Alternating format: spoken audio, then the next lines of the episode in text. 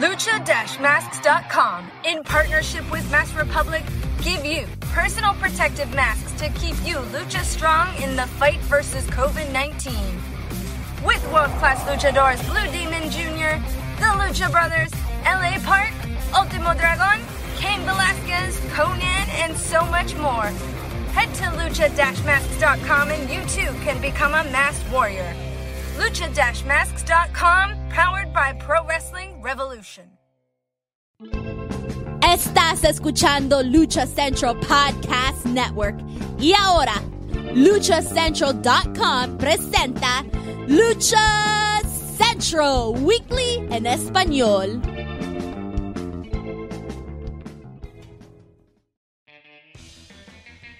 Amigos de luchacentral.com de México y Estados Unidos, sean bienvenidos a una nueva emisión de Lucha Central Weekly en español.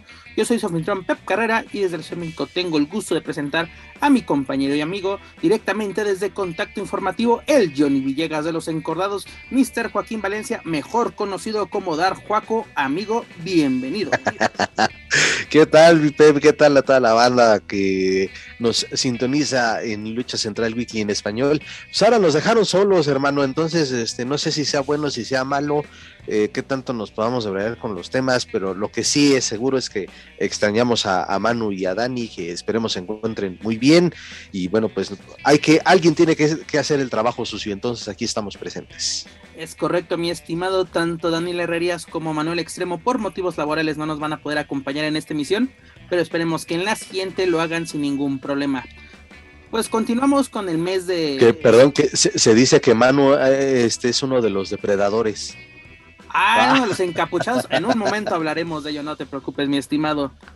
Pero bueno, vamos, continuamos el movido mes de septiembre con nuestro programa número 70. Y ya lo saben, amigos, escuchas, este programa está lleno de información, análisis, debate y uno que otro chisme del ámbito luchístico, tanto nacional como internacional. Antes de comenzar, rápidamente les comento que las opiniones vertidas en este programa son exclusivas y responsabilidad de quienes las emiten y no representan necesariamente el pensamiento de Lucha Central y más Republic. Dicho esto, comencemos esta edición número 70 de Lucha Central Weekly en español. Mi estimado amigo, vámonos o comencemos más bien con información de la colonia de autores, es decir, del Consejo Mundial de Lucha Libre.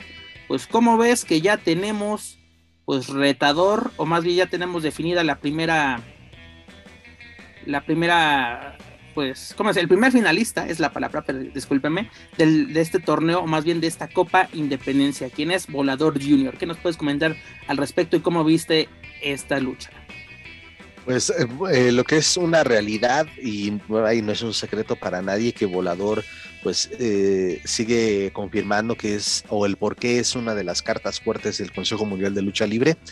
Eh, aunque muchos dirán otra vez él o otra vez este u otra vez esto otro no o sea volador tiene la volador tiene la calidad y pues, ahí está demostrado no que, que, va a competir ahora por esta copa eh, más que merecido sí no la tuvo nada fácil, también hay que decirlo, pero pues, ahí está el resultado a, su esfuerzo, a su, a su dedicación. Bien por él y pues también me atrevo a decir que no la tendrá nada fácil porque viendo los nombres de la segunda eliminatoria es de contra quien se enfrente, contra quien sea, va a ser una muy buena lucha o al menos en el papel así lo será. Pues yo creo que no lucía, me sorprendió que Volador llegara a la final porque pues con este regreso de, de Místico, yo creo, yo, o, pintaba, ¿no? Para ser uno de los favoritos, o más bien el favorito. Pero creo yo que Volador es hoy en día uno de los estandartes, tal vez no la cara de la empresa, pero uno de los estandartes, porque prácticamente cuando todos se fueron, él fue el que se quedó y evolucionó el personaje. Lo único que aún no me, me cuadra de Volador es que todavía no con, sí conecta con el público, sí tiene una gran fanaticada que lo sigue desde sus inicios, pero él no es muy empático con la afición. Uh -huh. O sea, eh, como que sí da, sí da fotos, sí da eso, pues como que lo hace muy, muy de a huevo, por así decirlo. Como que, no sé, como que la afición no la siente cercana a él, o él no quiere ser cercano a la, a la afición, cosa que podemos ver con Místico, con Último Guerrero, con estos participantes que, tuvimos, tuvimos a Mephisto es muy cercano a su, a, su fanaticada, el valiente, hechicero, este, incluso los gemelos ya lo que están empezando, están agarrando una fanaticada. Pero bueno, yo creo que es, es una buena carta por parte del consejo y yo creo que le quieren dar, además de que ya tiene, entraron aquí con su, con su, con sus pandilleros, porque déjenme decirlo, estas máscaras blancas me recuerdan mucho cuando yo trabajaba en la Procuraduría aquí de la Ciudad de México, eh, cuando yo trabajaba ahí se atrapó una, una banda de, asaltantes de joyerías que usaban precisamente esas máscaras, se ponían sus, gorritas, sus hoodies y órale, vámonos a, con los mazos a... Parecían cabrones de la, de la técnica 15 ahí por la Santa María de la Ribera. Sí, no, incluso hay muchos casos, yo me acuerdo en Aproco que cuando saltan tienen esas como, yo me quedo así de, mmm, les falta un poquito investigar a los, a los de, a los del Consejo Mundial, porque la verdad parecen banda de tepiteños, te lo juro, no es por ofender aquí a nuestros amigos de, del barrio Bravo, pero es lo que parece, más, más adelante lo, lo comentaremos, pero bueno, ya tenemos a Volador, que la verdad es una carta muy, muy fuerte por parte del Consejo Mundial. Pero antes de ello, algo recordamos que la semana pasada Atlantis Junior estuvo en una lucha de relevos increíble, estuvo en el bando rudo, por así decirlo. Y nuevamente sacó lo rudo porque se enfrentó junto a su señor padre y titán ante Negro Casas, Gran Guerrero e hijo de Villano Tercero. Y con Gran Guerrero, pues un pique bastante interesante, de siendo el técnico él, arrancándole, rompiéndole la máscara al final de la lucha. Como lo comentaba Manuel la semana pasada, este muchacho creo que tendría que estar en la esquina contraria, en el bando de la maldad. No sé qué opines. Híjole, pues mm, quizás sí necesario o hasta sorpresivo para algunos eh, ver hacia Atlantis Junior. Mira, creo que, y lo he, mencionado y tengo mucha esa idea y lo he mencionado aquí y en otros espacios, que eso ya del, del bando rudo, el técnico, al menos para mí, pues sí queda un poco de lado en la actualidad de la lucha libre porque... ¿Ya es intrascendente para ti? Sí, eh, sí, porque y también le he dicho, o sea, hay rudos que son súper ovacionados y queridos por la gente y hay técnicos que están, eh, que son abuchados, es, es, esa contraparte, ese contraste. Pues para mí eso ya el caso del guerrero, ¿no? Que pide pide que lo apoyen cuando el, rudo tendría que estar pidiendo la mentada de madre, ¿no? No, bueno, toda la vida nos han dicho, la mentada de madre es mi aplauso y ahora es guerrero, pero es desde su esquina, no la gente que empieza a corearlo, él pide que coreen su nombre. Sí, exactamente. Entonces, eh, digo, es un, es un, buen ejemplo y hay otros más donde eh, hay muchos que son técnicos o son ídolos de, algunas arenas y son eh, de repente la gente se les voltea porque su desempeño a lo mejor queda, queda de ver, ¿no? Entonces, para mí eso es intrascendente, pero sí veo un poco innecesario o quizás está apresurado este, este cambio de, Atlantis Junior, si bien obviamente viene cargando ese legado de su padre, eh, es difícil mantenerlo y que él mismo vaya construyendo su, historia, poniendo su marca, su estilo en el, ring. Y otra vez este cambio, evidentemente las comparaciones son otra vez con, su, con esa faceta que tuvo su papá, pero creo que le están llevando muy deprisa. A, él ha demostrado y ha sacado la casta, pero creo que en ese aspecto sí está un poco precipitado. O sea, déjalo brillar en una faceta y después lo, lo cambian, si será la idea. Bueno, yo creo que lo interesante de esto es de que él busca presentar algo diferente, ¿no? Porque recordemos que fue muy polémico su, su debut porque cuántos luchadores del consejo se han esforzado para asistir a una, una gira de Fantástica Manía y no los llevan. Y aquí el muchacho, pues como muy platillo debutando en, la Tierra del Sol Naciente, que ha demostrado por qué lo hizo. Es un es buen luchador, tiene bases. Obviamente no es una, una superestrella como su señor padre, pero va por buen camino y creo que puede mostrar cosas interesantes. Como dices tú, hay que llevarlo poco a poco porque no hay que quemar todas tus cartas desde un principio, ¿no? Sabemos que nos tiene encantado ese duelo entre Atlantis Junior e Hijo del Villano Tercero, pero sería muy pronto, ¿no? O sea, como que hay que, hay que, hay que convertir una verdadera rivalidad, ¿no? Es de que, ah, le quitaste la máscara a mi papá y yo por eso me voy a vengar, ¿no? Es como yo me acuerdo una vez Stuka Junior queriendo retar al Hijo del Perro Aguayo máscara contra cabellera porque su hermano perdió la, la, máscara contra el perro guayo. Es como, mm, en ese momento podemos decir, no estabas al nivel o de la popularidad del hijo del perro guayo como para aventarte un compromiso de ese, de ese tamaño. Por eso hay que llevar las cosas con, su, con su ritmo, porque si no, pues ahora sí, tres años de carrera espectaculares y después tal vez sin máscara no la vendes. Y para qué te, para qué te cuento, ¿verdad, mi estimado?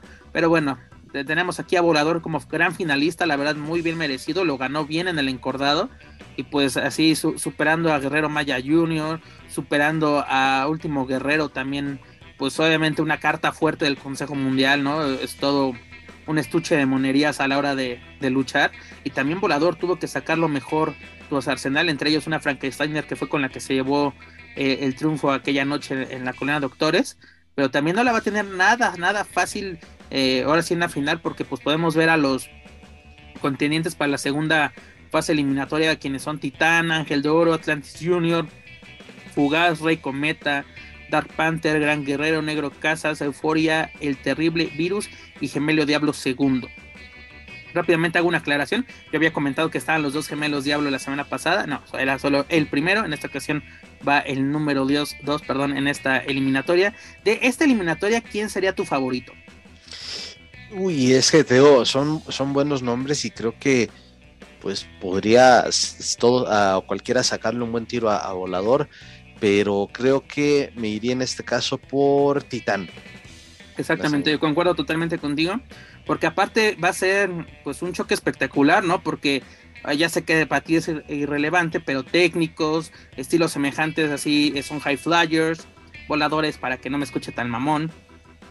Este eh, saben luchar a ras de lona. Son luchadores, creo yo, 4x4, ¿no? Que manejan todos los estilos y eso va a ser, puede ser que lo, hacen, lo hagan una final interesante, aunque creo yo no estamos, nos estamos precipitando, porque pues ya estamos diciendo que, cuál va a ser la final y el ganador cuando ni siquiera hemos llevado a cabo la, segunda fase eliminatoria. Sí, digo, eh, estaba viendo también los nombres y bueno, evidentemente pues ahí hay un, el, como le llaman, ¿no? El pequeño gran maestro, y digo entre comillas, está Virus, que también podría ser alguien. Podría dar la campanada. Sí, sería, sería buenísimo. Te digo, la verdad es que son, son nombres. En general, creo que se supo elegir a, los elementos que disputarían las dos eliminatorias. Creo que la verdad es que están aventando, pues, vaya, el consejo aventando a, a, lo mejor que tiene o grandes nombres. Entonces, por esa parte, y eso también es algo agradable que, la afición o nosotros mismos eh, tengamos un pronóstico reservado. No, y además es cuando dices, te está valiendo la pena pagar tus 230 pesos, estamos hablando de 11 dólares para los amigos de, Estados Unidos, vale la pena, están siendo viernes espectaculares y como tú lo mencionas, la, la, gente que está participando en este torneo, porque nos quejamos, y principalmente yo, de que mucho torneo, mucho torneo, mucho torneo, que es relleno, pero esta vez no se siente como ello. ¿Por qué? Porque los luchadores creo que ya agarraron eh, la onda, o no sé si ya les, les, dijeron, señores, ya los están viendo, estamos trabajando, tanto, tanto estuvimos luchando por ello, ¿no? Estuvimos pues, esperando que tendríamos estas oportunidades laborales y sobre todo también ustedes estas oportunidades sobre el encordado, pues hay que aprovecharlas, ¿no? Imagínate, lo, platicamos en varias ocasiones, los cancerberos, virus, cuánta gente no se tardó años en llegar a los planos estelares y hoy que en día está. Hace unos años te imaginabas a Virus en un torneo importante por parte del Consejo, que bueno, es la primera edición, pero le está dando la importancia el mes patrio, el mes del aniversario, está dando la importancia, pues saca lo mejor que tienes. Virus es de lo mejor que tienes dentro de tu baraja. Y además tienes Titán, está dando que hablar, Ángel de Oro, pues así está entre, entre el bien y mal, Atlantis Junior que le estábamos comentando, está pisando fuerte, Fugaz y Rey Cometa que son espectaculares este gran guerrero, ¿no? O sea, la rudeza presente, la, experiencia del negro Casas. Tenemos de todo un poco dentro de esta eliminatoria y yo creo que es muy bueno. Y además también para este viernes 10 de, septiembre, pues tenemos ya la eliminatoria para sacar a los finalistas por el Campeonato Nacional de Peso, de peso Medio, quienes resultaron ser Templario, perdón, Dragón Rojo Junior, Enfermero Junior y el Coyote.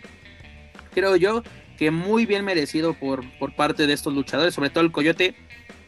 Una excelente campaña en redes sociales. Aprendan, señores, de este luchador, que ahora sí me, le, valió queso. Fue la familia que vote, que la colonia vote, que todo, hasta la gente a la que le debo vote pero hizo una excelente campaña en redes sociales. Y qué bueno, porque la verdad sí es muy buen, es buen luchador y qué bueno que recibe este tipo de, de oportunidades, aunque creo yo que Templarios, eh, uno, pese a que todavía también no se define quién es el campeón, pero yo creo que es el favorito para hacerse de, de este título, creo yo. Sí, totalmente. Y a mí tío, me sorprendió, no me deja de sorprender, es la, lo de ah, Enfermero Junior, porque él, por, desde que se iniciaron las votaciones hasta hace tres semanas, si no me equivoco, eh, estaba debajo de, de ese, de, los, de los cuatro, ¿no? De los cuatro primeros. Y también fue de, de, repente que lo veía quizá con un 8% en las votaciones y brinca hasta un 13, 14%, dejando detrás a Audaz, que era el otro que se había mantenido. La verdad también habla muy bien de, de, Enfermero Junior y ahí ya creo que se estaba armando el pique personal con, con Coyote. Entonces, ahí está la prueba de que la gente, pues a final de cuentas, está colocando, al menos en esta ocasión, a gente que no ha tenido quizá muchas oportunidades. Ahí está la prueba, ahí están estos dos. Digo, Templario, pues ya se ha convertido en un favorito eh, en la actualidad, ¿no? Dragón Rojo Junior, pues igual que en su regreso después de, la ausencia que tuvo por lesión, pues también la gente lo tiene, eh, lo tiene bien reconocido, lo sigue apoyando y para mí sí fue sorpresivo eso de lo de Enfermero Junior y Coyote, pero sí se puede armar un buen complemento. Ojalá que sea una muy buena eliminatoria.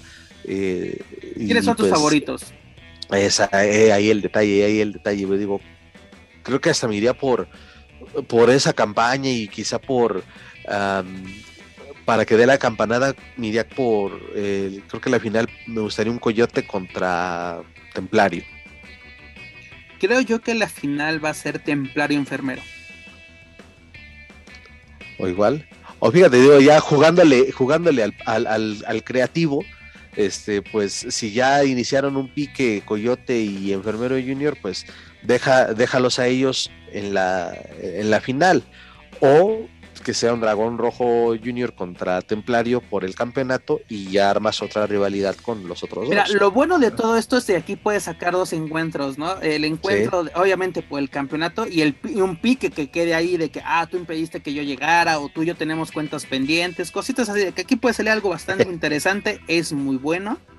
Y lo bueno, estamos pavimentando un buen camino rumbo al 88 aniversario y también al homenaje a dos leyendas, el cual ya por fin tenemos fecha, ya estamos a días, a una semana prácticamente, 17 de septiembre, por fin este Cavernario y Felino se van a jugar la, las cabelleras. Y aparte una noticia interesante que, que, nos confirma el Consejo Mundial por medio del Semelen Informa, también conocido como el show de Cristina, de que la hiedra va a poder estar presente en, en la Arena México. Eso va a ser bastante, bastante interesante. Y además de que Sangre Chicana, que va a ser uno de los homenajeados es, eh, esa noche en la Colina Doctores de la Arena México, está bastante emocionado. Así como que dice, este puede ser mi mayor recuerdo de la México.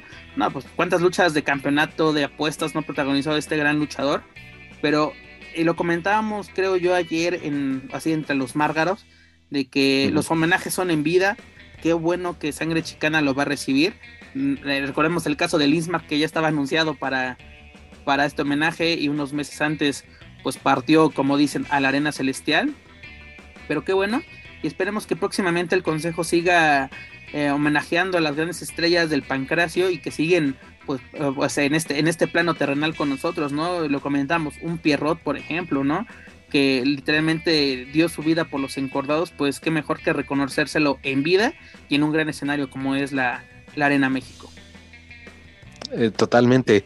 Eh, es eh, sorpresivo o, bueno, no es sorpresivo, porque también ahí empezaron desde luego los comentarios, ay, le hubieran dejado como sorpresa. Ya es que también hay algunos que, que no, no, no, les embona nada, no les parece nada. Hubieran dejado como sorpresa ver a, a, a la Hiedra hasta ese día ahí en el homenaje del señor Sangre Chicana, no, y ahí sí no, no debería de haberlo dejado como sorpresa, ¿por qué? Porque el homenajeado debe ser el señor, digo, tampoco creo que ver a la hiedra ahí de manera sorpresiva sea como que la nota de ocho columnas, este, o que se, o que desvíe la atención de, de, su papá. No, no, no. Entonces creo que sí está bien hecho. Qué bueno que, que, les dan esa oportunidad para, para este homenaje, como también bien dices que se tiene que hacer en vida. Creo que el señor está o debe de estar muy emocionado, muy feliz de eso y de también poder compartir con, con su dinastía ese momento especial. No, y además, como tú dices, el hombre de la noche tiene que ser sangre chicana. Pese uh -huh. a que se van a jugar unas caballeras, el hombre del momento, el hombre de la hora es sangre chicana porque yo me recuerdo, es la última lucha de, eh, de Justin Thunder Liger en la Arena México y la misma noche llevas a la par contra Rush. ¿no? Es de, señores, aunque era la semifinal, pero era, señores, no quitemos la atención del homenajeado o del festejado, ¿no? O sea, porque literalmente partieron el pastel antes que el, que el cumpleañero. Exactamente. ¿no? O sea, como que yo sé que el consejo está haciendo muy bien las cosas, esperemos que así siga y pues que nos presenten esta, este, en estos días la cartelera definitiva para, para este gran, gran evento previo al 88 aniversario, ya lo saben, va a tener un costo de 230, ¿no? 230 pesos. El streaming, así es. Y, 200, y 11 dólares, perdón, en, para los amigos de Estados Unidos lo pueden adquirir a través de la plataforma de Ticketmaster Live, así que háganlo con tiempo porque recuerden que el mero día es un, de, un reverendo relajo está adquiriendo este pay-per-view. Yo creo que ambos van a valer la pena. Y también queríamos ver así como concluye ya esta gran rivalidad entre Felino y Cavernario, ¿no? Una realidad que se quedó un tanto tiempo en el refri que ya no sabemos a qué nos va a saber la sopa. Exactamente, y más porque pues, si no es en los días de medios o en entrevistas que han dado en, este con algunos uh, medios digitales o, o, de televisión, radio, etcétera, si no es por eso, pues no habría otra forma en el ring. Creo que ni se han cruzado en los últimos, las últimas semanas. Pues desde, el campeonato, desde el campeonato, creo que era el semicompleto que ganó Felino con trampa, creo que no se han vuelto a Imagínate, o sea. Porque incluso a, Cavernario lo han aventado contra Místico. Hace cuando Carístico retoma el personaje de Místico, ha sido como el rival, por así decirlo, para, para Místico en, en este eh, regreso. Sí, eso es algo que no entiendo. O sea, estás reconfirmando o estás anunciando que se retoma esa rivalidad que por la situación ya, ya que todos sabemos se, se tuvo que posponer. Pues entonces, pues, dale algo a la gente y no sea. Porque te aseguro que si hay gente que va a acudir ese día a la Arena México, van a decir, y pues esta lucha de dónde se la sacaron, te lo aseguro que va a haber algunos que, que van, a, van a decir, ¿y estos por qué están jugando las, las cabelleras? Bueno, o sea, si no tuvimos un precedente. Sabemos que en la Arena México se abusa mucho del fan casual y sí creo que puede pasar ello, pero yo creo que si estás asistiendo a una lucha de cabellera contra cabellera, sabes quién se está jugando la cabellera. Bueno, eso, esperaría yo. Y perdón la comparación, recuerdo una ocasión que fui cuando eh, Sam Adonis le quitó la cabellera a Blue Panther, eh, te lo juro, había gente que decía, ¿Y ese cabrón de dónde lo sacaron? ¿O por qué este, le están quitando la cabellera a Blue Panther? Obviamente a Blue Panther lo conocía, bueno, lo ubicaban. Eh, retomando nuevamente el ejemplo de la, última lucha de Liger en la Arena México. Yo me acuerdo que una persona que estaba en enfrente de mí dijo, ¿y ese pinche taca-taca quién es? estás pagando un lugar de segunda fila, que no son nada baratos, porque siempre los tiene la reventa, y todavía te atreves a decir, ¿quién es ese, es ese pinche tacataca? Cuando a un aficionado de Hueso Clora hacia Liger pudo haber tomado ese lugar, pero como no tenía los recursos económicos para hacerlo, pues literalmente un fan casual o alguien que solo se quiere echar una chela antes del evento, antes de irse más bien de antro o irse de, a la cantina, pues ya, explica ahí, ¿y quién es ese tacataca? Pero bueno, es lo, esto, esto lo que tenemos con respecto al homenaje a dos leyendas, bueno, a lo que podíamos proyectar a dos leyendas, pero rápidamente vámonos con las votaciones, amigo, porque mira, ya lo comentamos, ya tenemos definido lo del campeonato de peso medio, las votaciones, pero para el campeonato mundial de peso completo, el retador pues ya está más que cantado, ya literalmente Hechicero solo está esperando a que le avisen eh, cómo se tiene que presentar eh, para el aniversario, va a ser una lucha bastante interesante, a razonas en las votaciones con el 55.9%, seguido por, déjame ver, era es Euforia con el 9.7. No, aquí sí fue una, una total masacre. Aparte, ese duelo sí se antoja mucho y yo creo que tiene que haber un cambio de título. Como les mencioné, ya tenemos lo del campeonato medio. Luego también, para el campeonato de parejas, también ya está más que cantado. Tenemos a Volador Junior y Titán con el 60.7%, seguido por los Gemelos Diablos con el 29.3%. Y hasta abajo, en el sótano tenemos a Último Guerrero y Gran Guerrero con el 9.9. Aquí el voto de castigo se hizo presente severamente contra Último Guerrero por asuntos extra cancha, como si esto fuera fútbol, vamos a decirlo, extra encordados. Luego para el Campeonato Nacional de Parejas tenemos muy merecido a Kuma y Espanto Junior la Ola Negra con el 42.7% 20%, seguido por los eh, herederos de Blue Panther, Blue Panther Jr. y Dark Panther, con el 27.30%. Creo que esto ya está más que definido, mi estimado amigo. ¿O ¿Tú cómo lo ves?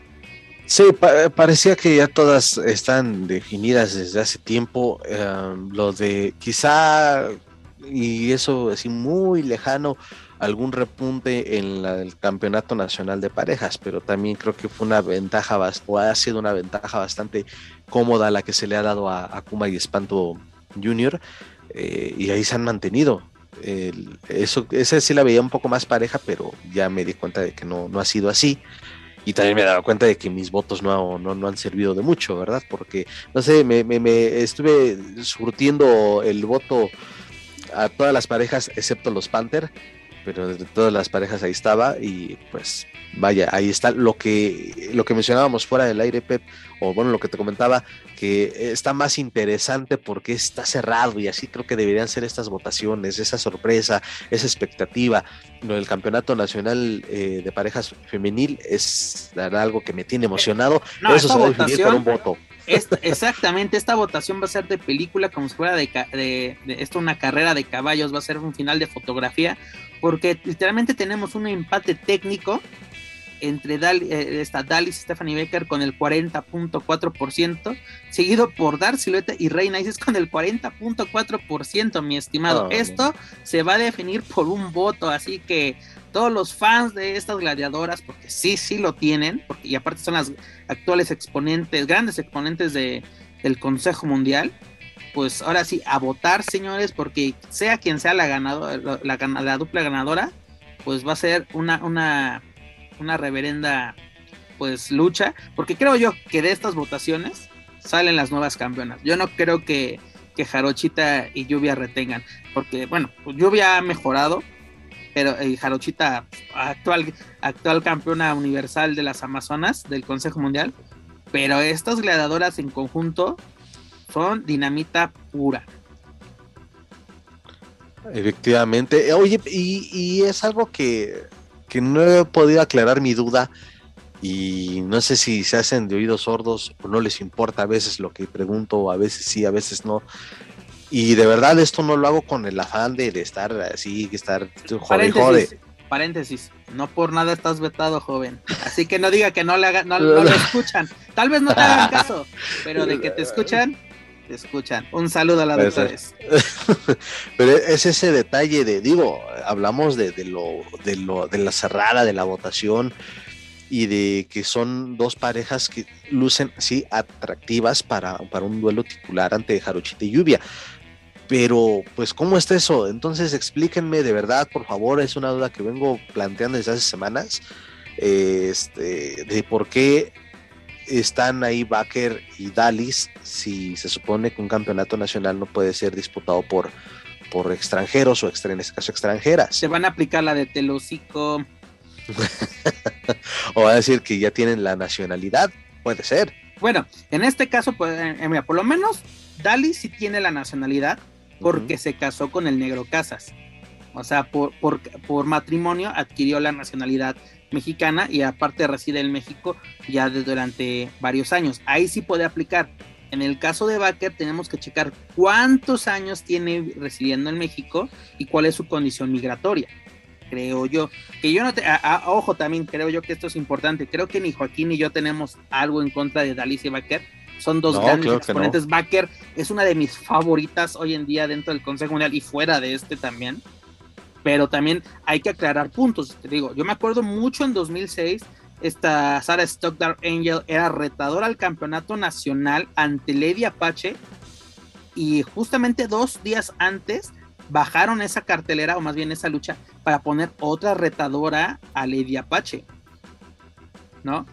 O sea, como que sí saca, saca de, bueno, no recuerdo si era el, Eddie Apache o Guama. Bueno, no recuerdo quién era la campeona en ese momento. Ahorita sí se me cruzaban los cables. Pero me acuerdo muy bien, de, porque yo me acuerdo que de esas que vas a la Arena Coliseo los domingos, ya te estaban dando la publicidad del próximo viernes en la Coliseo. Y en esa publicidad venía Dark Angel como retador al campeonato nacional. Y luego se argumentó precisamente, ahí, ahora sí, a la vieja escuela, cómo te informabas de lo que pasaba en, en, los encordados y en las empresas por medio de las revistas. Y yo me recuerdo que Super Luchas fue el que lo informó de que por ser canadiense esta Sarah Stock no podría ser retadora, no porque era un campeonato nacional. Pero bueno, eh, hemos visto que el campeonato nacional se ha defendido en Japón, que el campeonato de la Arena Coliseo se defiende en Japón. Pues creo yo de que haya extranjeras por el campeonato nacional, no lo vería tan, tan descabellado, pero aquí es cuando entra la polémica de cuándo si, si entra el reglamento y cuándo no. Tú me preguntabas eh, en estos días, ¿no? Incluso los, teníamos en, tono de broma, ya se fueron a pesar este, el enfermero, eh, este, Dragón Rojo Junior, eh, este Templario, ya se fueron, ya se fueron a, este Coyote, ya se fueron a pesar a la, a la, a la, HH Comisión de la Ciudad de México porque recordemos de que no, se tienen que venir a pesar y todo, y, tienen, su, tienen sus, eh, por ejemplo, este, Yago ya hizo su cambio de, de Yago precisamente a Enfermero Junior, ya tiene su nueva, su nueva licencia, Místico también ya fue a sacar su nueva licencia, Dark Silueta ya tiene su nueva licencia, ojo, no es nada contra estos luchadores. Yo solo estoy, yo estoy diciendo que a, a, a Diamante Azul se la armaron de a todos porque aplicaron yo conozco a Diamante Azul, pero DMP Azul, no sé quién sea. No lo conozco. Así, ah, cabrón, está bueno, pues. No, así como que. parece este comentario es para la comisión, no para el consejo. Luego se me ponen muy loquitos y se salen de grupos. Por eso, aguas. Tranquilos, señores, tranquilos. Contra la comisión, no contra la empresa mexicana de lucha libre. Ojo. Sí, exactamente. Insisto, ojalá que se pueda aclarar ese tema y bueno, me, ya quizá pudiera pasar lo que ya mencionas de Dalis porque está casada con Negro Casas, lo de Baker, pues no sé cuánto tiempo tenga ya, creo que ya tiene el suficiente tiempo como para poder adquirir la doble nacionalidad, no lo sé, será bueno preguntárselo, bueno, pero tú sabes que esto no es que llevo cinco años viviendo en México y ya tienes que hacer un, proceso migratorio, es como los futbolistas. Hasta que ahora sí. te tomas tu fotito ahí en relaciones exteriores con tu carta de naturalización, ahí sí ya no, yo no voy a meter ningún pero, es de, por todas las de la ley, así como que las leyes de verdad y las leyes luchísticas están en orden, adelante. Y nuevamente, ojo, no es nada contra estas gladiadoras, son contra las reglas que luego se sacan de la manga. Porque neta creen que el aficionado, y esta es la palabra, creen que el aficionado es pendejo y que no tiene memoria. Porque recuerda lo que nos dicen, es que son los millennials. Sí, sí lo somos, señores. Correspondemos a la línea del tiempo de, de nacimiento para esta generación, pero creo que nos confunden con la generación Z muchas veces, que piensan que tenemos 15 añitos, 20 añitos y que nos pueden hacer tonto de que, ah, es que ustedes son de místico para acá. No, papacitos. No. Ahora sí, somos del rayo contra 100 caras para acá. Así es. O, bueno, no, sí, sí, sí, porque te iba a decir, no somos de, de en mi caso, de, de la lucha del retiro de, del, entre comillas, retiro de Conan, pero no, no, no, no, no, tampoco, tampoco, tampoco. Más bien ya me callo y no exhibo nuestra edad, ¿verdad? Sí. Pero bueno, eso es lo que tenemos con respecto a las votaciones y además también hablando de campeonatos, pero en este caso un campeonato mundial histórico. Stuka Junior retuvo en la Arena Puebla eh, su campeonato este pasado 5, el lunes 5 de septiembre. Stuka Junior consiguió su quinta defensa como campeón mundial histórico de peso semicompleto de la NW ante Ángel de Oro. Imagínate, o sea, de que eh, Stukat lleva, eh, lleva 1112 días como campeón. Lo ganó el 14 de agosto del 2018 contra Hechicero en una gran lucha en la Arena México, cuya lucha la pueden encontrar en luchacentral.com. Allí en nuestro buscador pónganle eh, Stuka contra Junior contra Hechicero y les va a salir esta gran lucha que fue, como les menciono, en agosto del 18. Su última defensa había sido contra Okumura durante la gira de Fantástica Manía en Japón. Esta fue en Tokio, fue el 19 de enero del 2020, antes que la pandemia atacara a todo el mundo. Y es decir, antes de esta defensa contra Ángel de Oro, habían pasado 594 días sin exponer el campeonato. Ojo, al no ser un campeonato nacional, aquí no entra ninguna de que regla de que si 90 días no lo expones, se te desconoce como campeón, pero aquí es lo que podemos ver más bien, es podemos ver que no hay importancia por parte de los luchadores o de las empresas por exponer sus campeonatos. Hoy en día el consejo, cada lucha de campeonato que nos está presentando es excelente. Así se, se agradece este tipo de entrega que dan los luchadores. Excepto la lucha por el campeonato semicompleto del nacional entre Bárbaro y Felino, esa lucha fue espantosa, pero también tuvimos en la lucha del campeonato mundial welter entre Titán y el Negro Casas, un lucho, no, no, señores, si la pueden ver, háganlo, la verdad vale mucho la pena, pero aquí es cuando vemos, luego exageren en la cantidad del campeonato, de campeonatos, creo que el Consejo tiene más de 29, creo que ya tener ahorita ya 30, 31, que es de, ok, está bien, pero no abuses, ¿no? O sea, de que, ok, sabemos que todos los luchadores merecen ser, ser, ser campeones, o más bien no merecen, o sea, merecen tener una oportunidad, sí, pero no, no, no de que todos sean campeones, porque aparte tienes el nacional, el mundial, el mundial histórico, el universal, el universal de Amazonas, tienes, tienes de todo, señores, tienes ah, de parejas, tienes de todo. los de los, el de los eh, microestrellas también, bueno. Sí, tienes por división. Literalmente no nos espantemos que un día es de, peso pluma, que peso mosca, que. Porque tenemos. El ligero no, no lo comentamos la semana pasada, ¿cuánto tenía el ligero sin ser defendido? ¿Te acuerdas de ese campeonato que había en TNA? Bueno, que ese era el mismo cinturón, pero le cambiaron de nombre muchas veces, que en algún momento se iba a llamar el campeonato de leyendas. Pues también falta, ¿no? Acá el campeonato de leyendas del consejo. Híjole, no les demos no ideas. Le des ideas, por favor por favor, Joaquín Valencia, no le des ideas. Pero bueno, ya para finalizar con información de la serie estable, pues como ves, señora, sí, ¿dónde nos agarró el temblor? Pues en la colonia Doctores, los agarró en plena función de martes, de, la noche de martes, un, un, sismo, o como dirán, ya es que las traducciones en, en inglés es un earthquake, para nosotros eso ya es un terremoto, o más bien es la, la traducción literal, pues ha sido un sismo de 7.1, o bueno, bueno 7.0 vamos a dejarlo, pero creo que ese ya fue el oficial, pues sacudió a, a, varias comunidades en México, principalmente en Guerrero, donde fue el epicentro en el puerto de Acapulco, se sintió en el estado de Morelos y obviamente aquí en, en la capital mexicana, nos sacudió, nos sorprendió. Yo me encontraba cubriendo la función de NXT desde mi casita cómodamente y cuando eso suena la, la alerta sísmica y pues en Adoctores los agarra en plena función. Yo, si no me equivoco, estaban en la tercera lucha, estaba acabando la tercera lucha. o, estaban en plena tercera lucha y pues que los agarró, ¿no? El Consejo Mundial sí dio la noticia a través de sus redes sociales, ¿no? De que se cumplieron los protocolos de evacuación y todo, pero hay videos y, tanto de aficionados como de medios de comunicación que me hacen pensar lo contrario, ¿no? muchas veces se quejan, es que cómo puedes hablar si no estuviste ahí.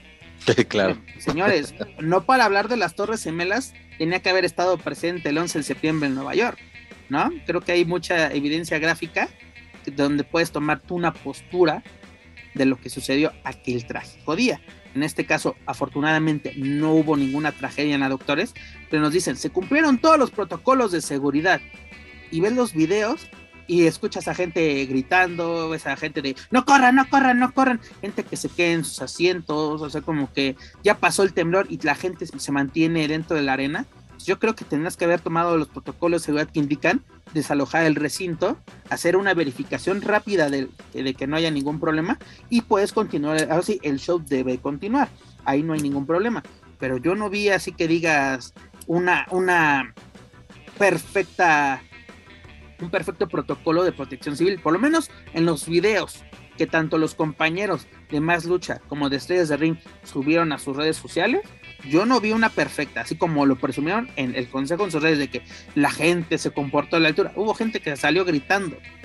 Obviamente eso no lo puedes controlar, cada persona reacciona diferente, pero tampoco no, no, así de que hay los protocolos a la perfección, ¿no? O sea, sabemos que se hace un gran trabajo en seguridad en la Arena México, pero creo que hubo fallas aquí, que afortunadamente, eh, puedo decir, esto nos sirve para practicar en vivo, ¿no? O sea, sabemos que afortunadamente no estábamos al 100. ¿Cuánta gente, gente podía haber estado en la Arena México? ¿Unas mil, mil quinientas personas? Ah, aproximadamente, sí. Yo creo que no hay ningún problema en ese aspecto. Pero imagínate que una función de aniversario donde puedes tener hasta 18 mil personas en la Arena México, ¿cómo evacúas eso? Así cuando tienes literalmente desde el ringside hasta, hasta las gradas llenas. Sería muy complicado, así como que yo creo que debemos tomar un, un, poquito más de atención porque yo creo que por lo menos los habitantes de Ciudad de México nos sentimos preparados, pero hay veces que bajamos la guardia a la hora de un temblor. Porque no falta, ah, tenemos la, la regla básica que nos enseñan desde la escuela, ¿no? No, no, no corro, no grito, no empujo. ¿No? Y creo que en ese momento a toda la gente se le olvida y disculpe la vulgaridad, aplícanle de puto el último. Así como que afortunadamente digo, no pasó nada, por lo menos en Ciudad de México ya no, no, ya hubo ventanas rotas, uno que otro, pues ese plafón caído, por así decirlo, pero no pasó de gravedad, sí fue un movimiento bastante, bastante brusco el del pasado martes en la noche pero pues ahora sí tomar precauciones y así en, todo, ¿no? No solo en la, en la, Arena México, que la verdad qué bueno que actúan bien, pero pueden mejorar sus protocolos, pero imagínense, eh, bueno, sabemos que prácticamente la Arena México, o las arenas del Consejo Mundial, son el Hollywood de la lucha libre en México. Pero imagínate esto en la Arena Nesa, en la Budokan, en, en, en la San Juan, donde literalmente la gente se sienta en las escaleras sí, eh, fíjate, bueno, tocas ese tema en Naucalpan, cuya entrada eh, solamente es una entrada, eh, tanto para luchadores como para la afición. No hay salidas de emergencia si te encuentras en una, digamos, bueno, hay una zona de la arena en donde si llega a suceder algo así, no te da tiempo de darle toda la vuelta a la arena para hacia la salida. En el caso de la Nesa, hay, hay dos entradas, pero una es por el lado de los vestidores. Eh, y sí, igual en Naucalpan, que incluso esa no es para la afición, ¿eh? Ojo, cuando ya se terminan, la afición sale por donde entró y los luchadores sí tienen una salida este, específica. Es correcto, es igual, que, eh, es igual que el NESA. En el caso de la San Juan solo es una, una, una entrada y una salida. Este, en, el, en el caso de la Budokan, es una arena chiquita, pero por lo menos esa tiene tres entradas. La de la afición, una que da hacia el gimnasio y otra que es como que su entrada de carga, por así decirlo pero por lo menos ahí tienes tres, tres salidas, pero de todos modos, o sea, la, una función repleta en la Budokan, o sea, hay gente que literalmente está, sentada en las escaleras, está colgada de los, de los balcones, y te digo, es cuando debemos tomar conciencia en este tipo de actos, porque recordemos, en 2017 vivimos un momento bastante duro aquí en México, mucha gente perdió su hogar, mucha gente, o sea, así hasta pues pasó a mejor vida, porque no me gusta decir perdió la vida, porque nadie pierde la vida, este, pero te digo, hay que tomar en serio este tipo de eventos. Y creo que el consejo nos da un ejemplo de cómo, qué y no, qué se debe y qué no se debe de hacer. ¿No? O sea, como que poniendo el buen o mal ejemplo, nos enseñó cómo se debe de hacer. Ya mucha gente dice, ah, ¿por qué siguieron la función? Ah, pues creo yo, si no pasó a mayores, pues podemos continuar sin ningún problema. Si ya te están diciendo, ah, se cayó un edificio a tres cuadras, pues creo yo que sí, es mejor aquí le paramos y que cada quien se vaya a, casita. Pero bueno, esto es lo que nos sucedió en, la Ciudad de México. en, durante el martes, martes muy movido en, la capital mexicana y pues un martes muy movido donde Volador también dio, dio la nota esa noche en la, en la Arena México. Pero bueno, esto es lo que tenemos con respecto a la serie estable. Ya lo saben, para más información de sus luchadores, sus eventos y sus polémicas pueden visitar luchacentral.com. Mi estimado Joaquín Valencia, dejamos a la serie estable y nos vamos a la casa de enfrente. Nos vamos con Lucha Libre Triple A, quien nos presenta su primera grabación después de Triple Manía 29, la cual fue en Temisco, en el estado de Morelos y pues tuvimos una, una función bastante aceptable. Yo creo que ya les está cayendo el 20 porque se relajaron bastante rumbo a triple manía. Fue como que era de que literalmente me hacen pensar que solo estaban cumpliendo el contrato con Space. Porque, ojo, Space ya está volteando a ver a otra otra niña del salón, ¿eh? dentro sí, ya, ya, ya, literal, ya está volteando a ver a la güerita que les está dejando mejores números. Aguas. Ahorita lo, ahorita lo comentamos. Rápidamente vámonos con los resultados. En el primer encuentro, Chica Tormenta y la Hiedra superaron a Dragon Kid y a Dragoncito. La verdad, Hiedra lució bastante bien, porque luego nos quejamos de que Hiedra solo sube a dar nalgadas. Aquí, señores, con un muy buen Michinoku Driver sobre Octagoncito se lleva la victoria. Me gustó esta combinación con Chica Tormenta. Luego en la segunda. Adelante, adelante. Sí, no, sí, bastante. Y, creo que también eh, me dio la impresión de que Chica Tormenta, bueno, a lo mejor por, las fechas no, no cuadra, pero qué, bueno que se aprovecha de que había participado en el evento de, NWA y, y, ahora verla, es decir, ya empieza de nueva cuenta a sonar, al menos en la órbita de Triple empieza a sonar ese nombre porque por una u otra razón, cuando le empiezan a dar buenas oportunidades, tiene que dejarlas. Entonces creo que ahora sí Chica Tormenta puede ser una pieza importante en el roster femenil de AAA. Que bueno, por ella se acoplaron bastante bien.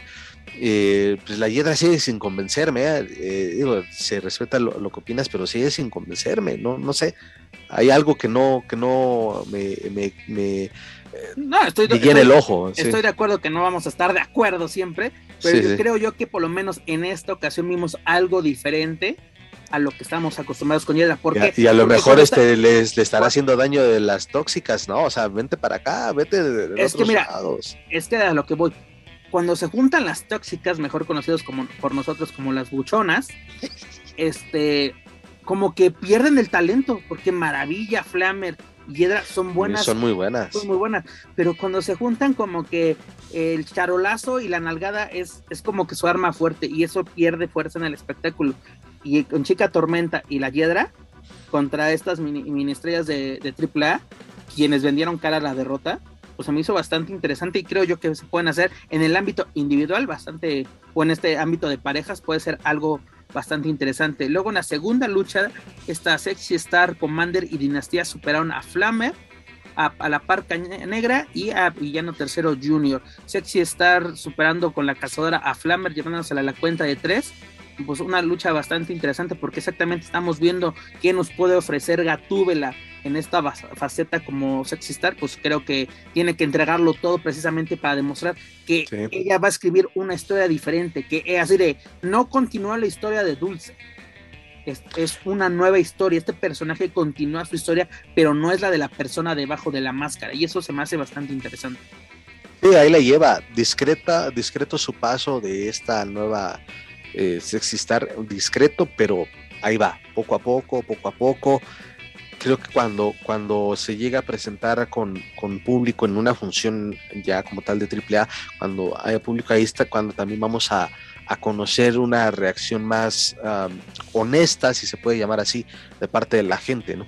Eh, ahorita pues, sí, ella haciendo bien su chamba, tratando de llevar bien el, personaje, pero yo creo que eh, la decisión final o el o la calificación final se la estará poniendo la gente cuando hay una mayor apertura al público a las funciones de AAA.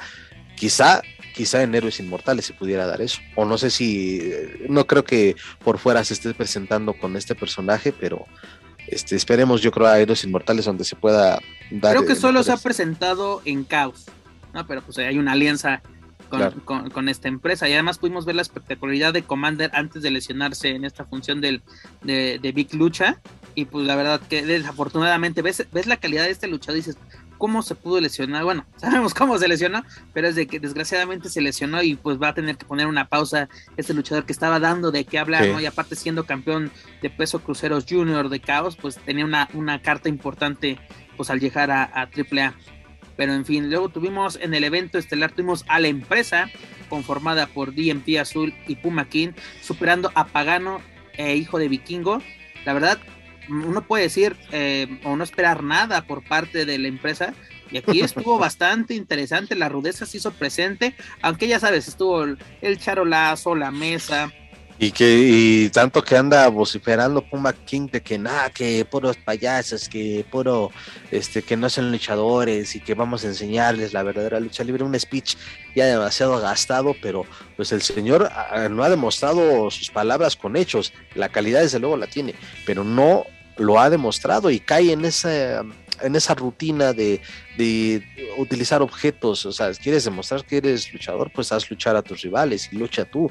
Entonces, este, no, entiendo nada, pero como bien dices, no espero nada de la empresa y aún así, pues, no es que me decepcionen, pero pues, eh, me está pasando de largo. Por lo menos esta lucha se me hizo mejor que la que nos presentaron en Triple por lo menos así uh, aquí este, se lleva la victoria Puma King con un super power sobre hijo del vikingo sobre una mesa, así como que a vikingo ahora sí le apagaron las luces totalmente. Pero pues bueno, esto fue lo que nos presenta AAA en Temiscos. Si no me equivoco, tiene que haber una segunda parte, porque también se llevan, les comentábamos la semana pasada, ¿no?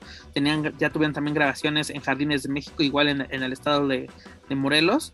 Y pues creo que en, en esta siguiente grabación ya tendrían que entrar en acción la nueva generación Dinamita, ya como parte de, de, de AAA. Y por favor, déjenos luchar, ¿no?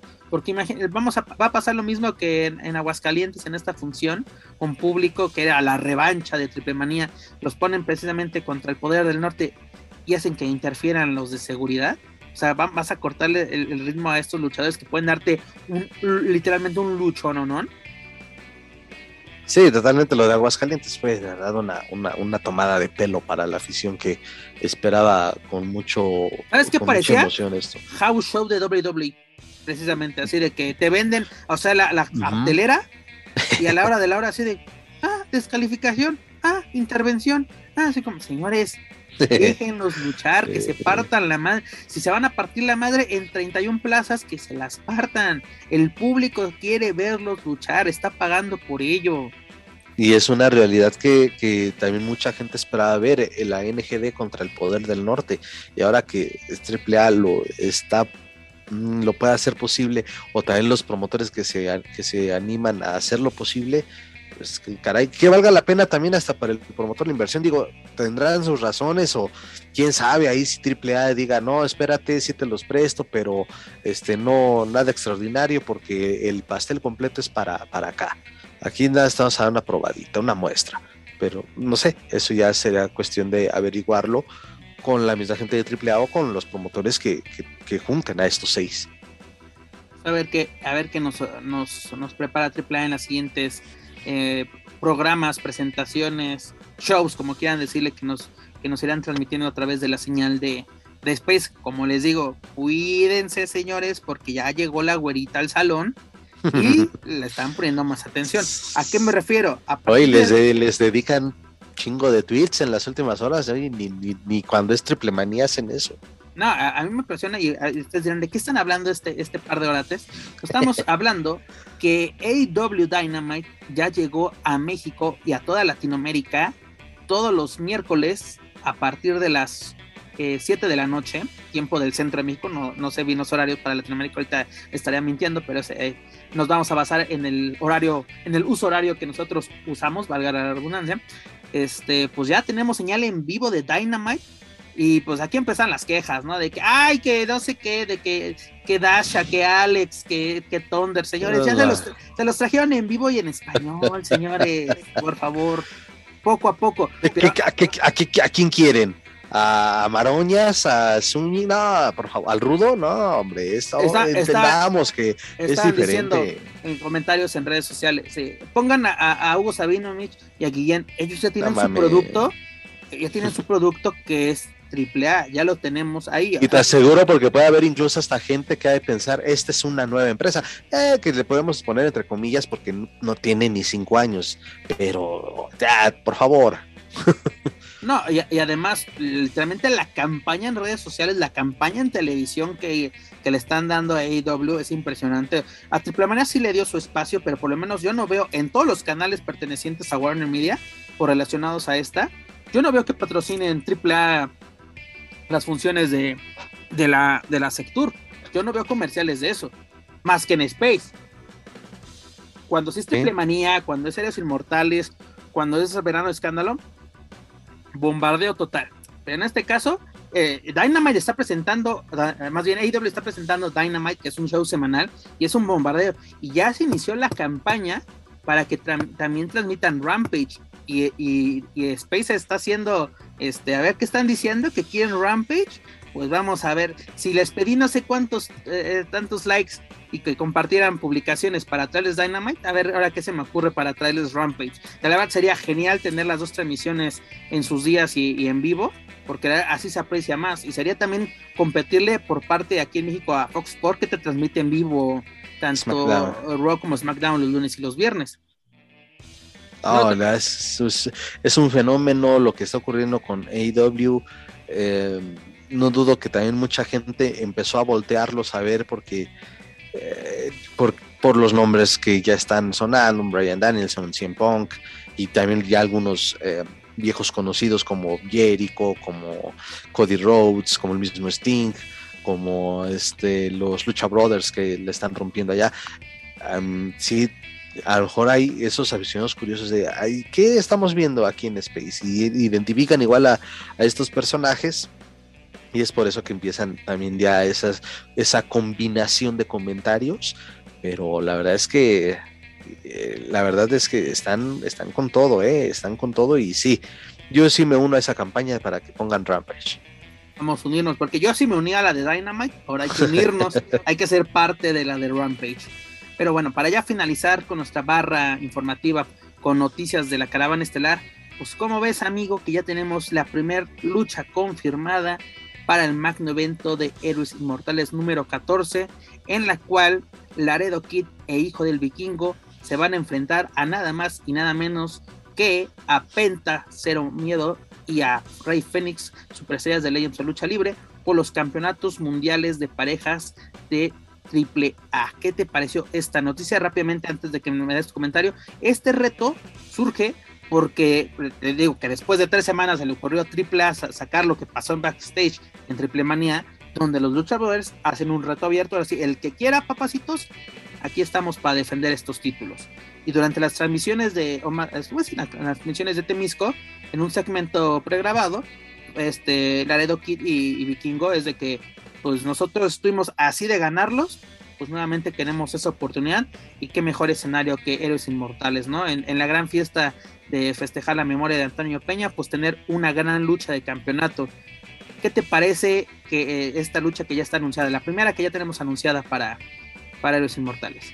Muy buena, la verdad es que puede ser una muy, muy buena lucha y por qué no, hasta se pueden robar el show. Ya los, tanto Lucha Brothers eh, como Laredo Kid y el hijo del vikingo los cuatro están pasando por un muy buen momento en su carrera, entonces es una combinación adecuada también por los estilos que, manejan los cuatro, se pueden entender muy bien y yo creo que, que, será de lo mejor que pudiera que pueda presentar Héroes Inmortales. Ya pusieron para mi gusto, ya están marcando con esta lucha el nivel que pueden ofrecer. Y también es el reto para AAA de complementar una cartelera a esa altura. No, y además tenemos que esperar qué nos va a presentar el Consejo Mundial, tanto en homenaje, eh, eh, homenaje a dos leyendas en el 88 aniversario. Ahí tiene que ver cómo medir la vara AAA, porque la verdad AAA le dejó la vara al alcance después de Triple Manía. Triple Manía fue buena, pero así como que a secas. Bueno, es mi opinión, no será de todos ustedes. Pero exactamente estos cuatro elementos pueden robarse la noche. Eh, son, los luchadores son garantía pura, señores, la verdad, pura. Y vamos, les voy a comentar rápidamente unos, unos datos sobre los luchadores como campeones mundiales de pareja. Lo ganaron el 16 de junio del 2019 ante los John Box en verano de escándalo. Esta lucha también la pueden encontrar a través de luchacentral.com. Búsquenlo como luchadores contra John Box. Este, ahí vemos la calidad de, encuentro que nos dieron, los rivales que tuvieron. Y luego, eh, durante de, después de, ganarlos, han tenido seis defensas, señores. Una de ellas también fue contra los John Box en el All Out del año pasado, que fue un lucho nonón. Fue en. También tuvieron un encuentro en este evento de AAA que fue el Invading New York el 15 de septiembre del 19 contra Santana y Ortiz. También un lucho nonón. También lo pueden encontrar en, en luchantral.com.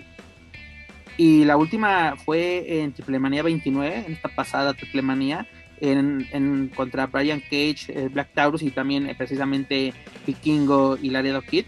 Así que han estado movidos estos, estos campeonatos. estos luchadores sí le dan el valor a estos campeonatos. Vamos a decir, ah, es que nunca, no, siempre salen con ellos en, en, AEW. Ya explicamos muchas veces los motivos por qué el megacampeonato no sale en Impact o los campeonatos. Son cuestiones de la demanda que tiene AAA en Estados Unidos y AEW no, sabe, no se va a aventar así de que yo no me voy a meter en tu bronca, mejor entre menos exposición te dé, mejor, o sea, no sé, no quiera trabajar, porque incluso Tony Khan lo, lo, dijo la semana pasada, él está encantado de trabajar con Conan, con Dorian, con toda la gente con la que tienen alianzas, ¿por qué? Porque eso hace que los fans ganen. Precisamente estas alianzas nos permiten tener luchadores como los John Box en México, porque mucha gente en México, ¿cuántas oportunidades tiene de ver a los John Box en acción en territorio nacional? Muy, muy pocas veces. Así de que pues yo creo que los luchadores están haciendo un espectacular trabajo como campeones mundiales de parejas y le dan valor a, la marca AAA o por lo menos a los campeonatos de, esta empresa, porque pues ya empezamos muy bien con Kenny Omega y ahorita ya está así en, en el olvido. ¿O tú cómo ves, mi estimado? Sí, pues, no, no, se, no, se, no se ha acordado al menos, lo tiene, lo mandó a pulir, lo sacó el megacampeonato y lo, lo, lo tiene bien resguardado no se le vaya a oxidar con las lluvias, o quizá lo dejó ahí en las oficinas de AAA y, y dice, pues ah, ahí, ahí, me avisan cuando regreso, ¿no? Y, mientras ahí guárdenlo. Es correcto, mi estimado.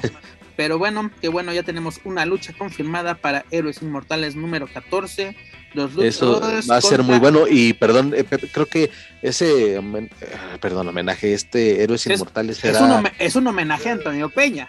Sí, me voy a, me a equivocar en, el nombre del evento, pero este evento eh, sí se, me parece sí se realizará abierto al público. Es abierto al público en Orizaba, Veracruz. Y sí, y, también la gente de, de, Orizaba que nos llegue a escuchar, pues lleguen, o de zonas aledañas, pues también eh, que, estén atentos por también por la capacidad que estará que estarán permitiendo para el evento y desde luego que, se sigan cuidando todos y, seguir las instrucciones para que se pueda armar una buena fiesta de lucha libre eh, en, esta fecha. Dos cosas, ¿no? Invitarlos si tienen la oportunidad, así tanto de disponibilidad como económica de asistir a este evento, háganlo pero háganlo siguiendo todos los protocolos de seguridad, ¿no? Si ahora, ahora, si ven que en el recinto no se sigue, pues ahora sí tienen la opción de, de salirse pues a pagar, tienen la opción de, si yo no, yo no me siento seguro, adelante, podemos seguirlos a, a cosas más. Supongo que supongo que los con los señores de Space lo, pasarán en vivo. sí, va, menos, ¿no? Mira, en la cartelera que están promocionando los promotores locales ahí en Veracruz, evento grabado para Space y, y TV Azteca, pero creo yo que sí va, sí va a llevar la transmisión. Perdón, es que me acordé de algunas pinches este, carteleras de como los ves en televisión y el logo de Televisa Deportes cuando Televisa ya tiene nada que ver con AAA desde hace mucho. Pero es que como los viste en Televisa, para, para que hagas Ah, ok. También tú no le, no le pongas malicia a tus comentarios, es cierto, mi estimado.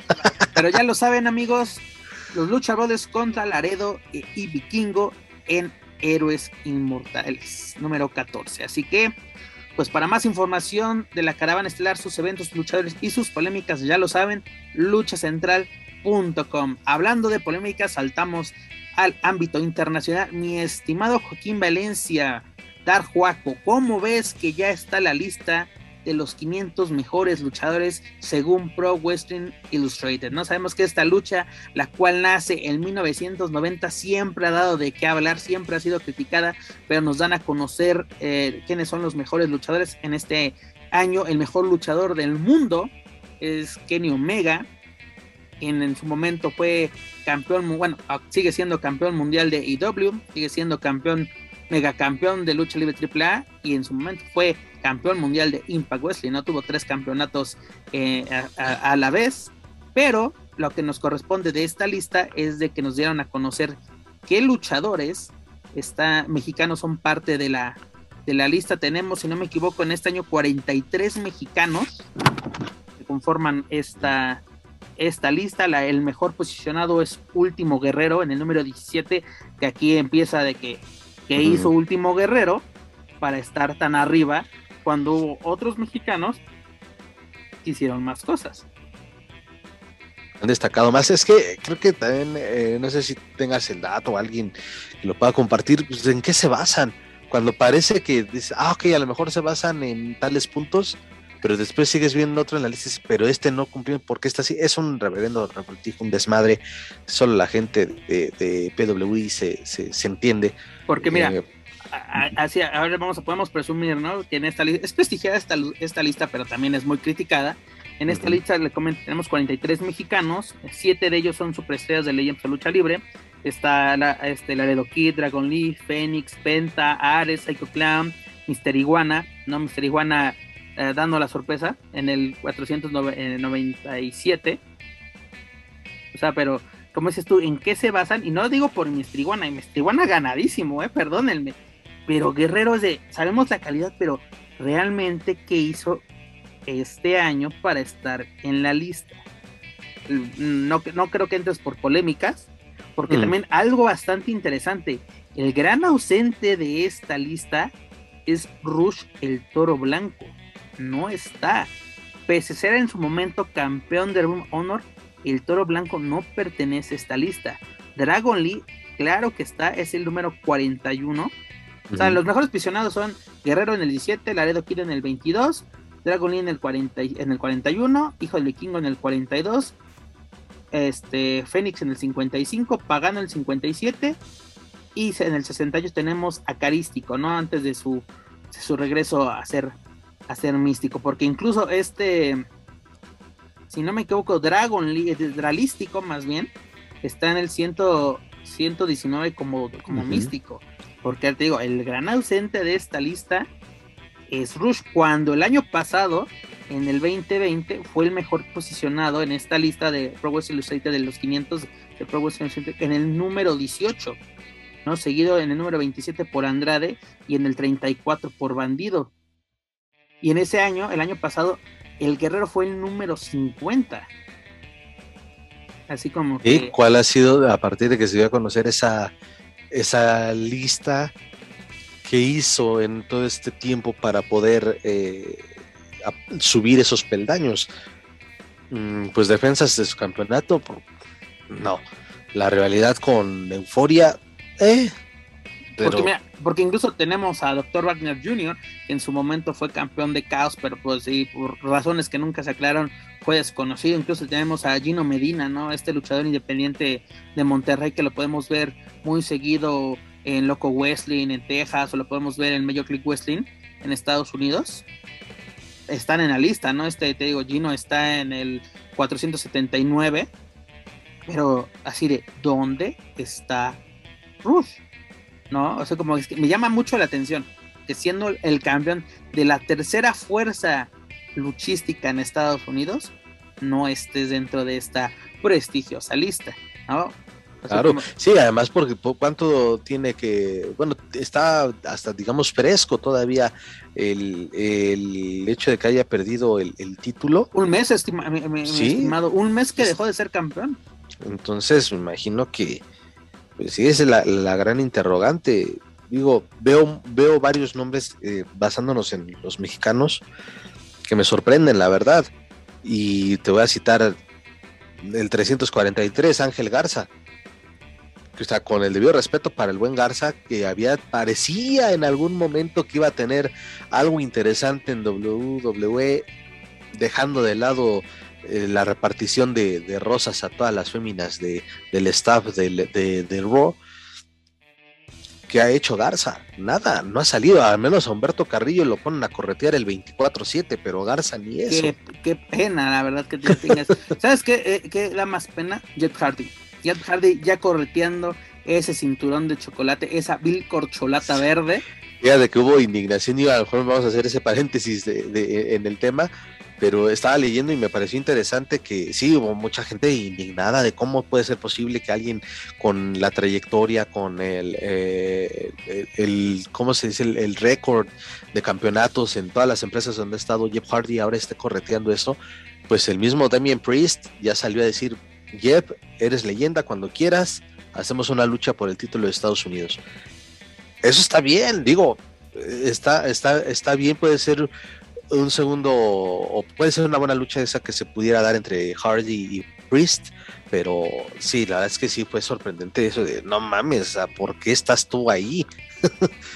Pero bueno, sí te digo, por lo menos lo de lo de Carrillo, que también estuvo en la órbita del título de los Estados Unidos y ahora correteando otra vez el, el, el, 24-7, mm, pero por lo menos tiene ese, ese momentito en un show de televisión de WWE. Y Garza, de verdad es que ya cuánto tiempo tiene que no lo vemos.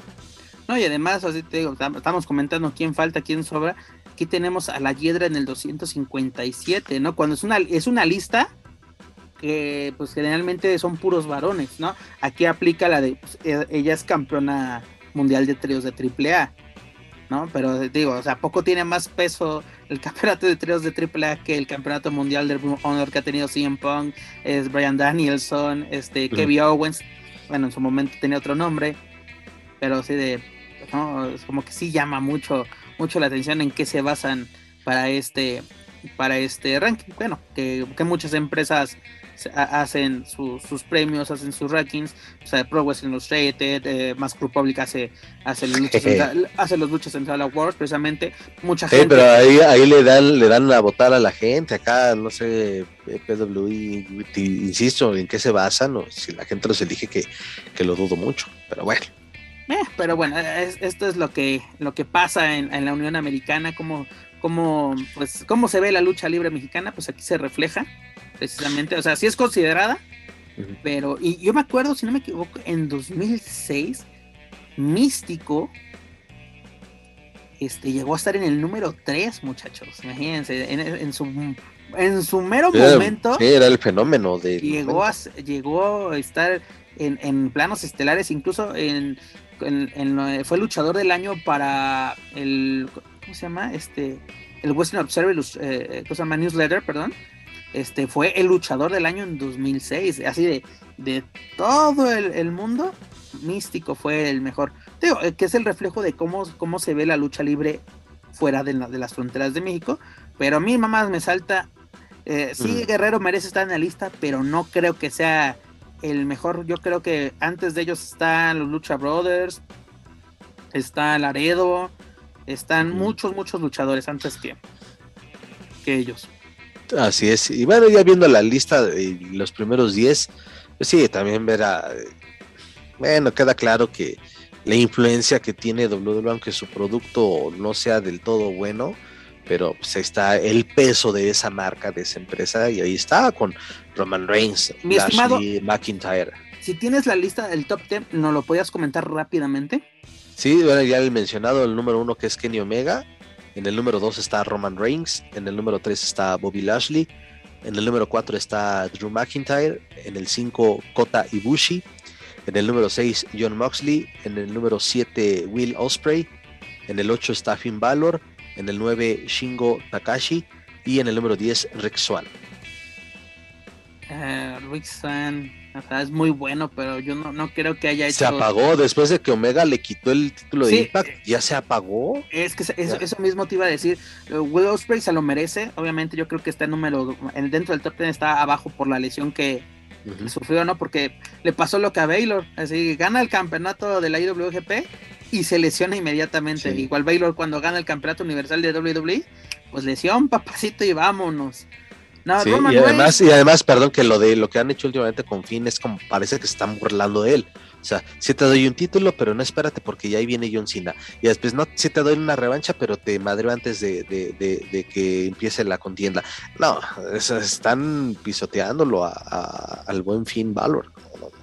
Eh, mira, mientras siga cobrando millones, yo creo que no le va a importar nada, señor. Pero mira, la verdad, tú lo mencionas, ahí podemos ver el peso que tiene WWE al tener a Roman Reigns y a Bobby Lashley. Que Bobby, eh, no creo que hayan llevado bien su reinado. Se merecía, se merecía ser campeón, pero el papel de, de, de Business junto a MVP como que no ha sido de mi agrado. Parecía interesante cuando estaba el complemento con, el, con Cedric Alexander y, y Shelton. Puede ser Pero una facción interesante, Se- pero Separaron esa facción sin necesidad. sí. sin necesidad, ¿no? Y justo antes de, de luego este eh, Drew McIntyre, señores, no sabe hacer otra cosa más que la patada en, en, en, decir en triple manía, válgame Dios.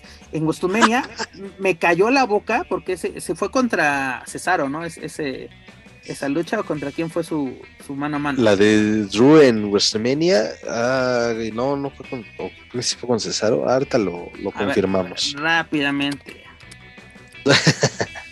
Imagínate qué tan poco trascendente fue que ya ni te acuerdas, cara. Ah, pero es que No, fue- pero sí- esa, esa lucha fue bastante buena. Ahorita rápidamente les, les saco el dato. Ah, no, se fue Ro- Ro- este, Seth Rollins. Esa fue la siguiente noche.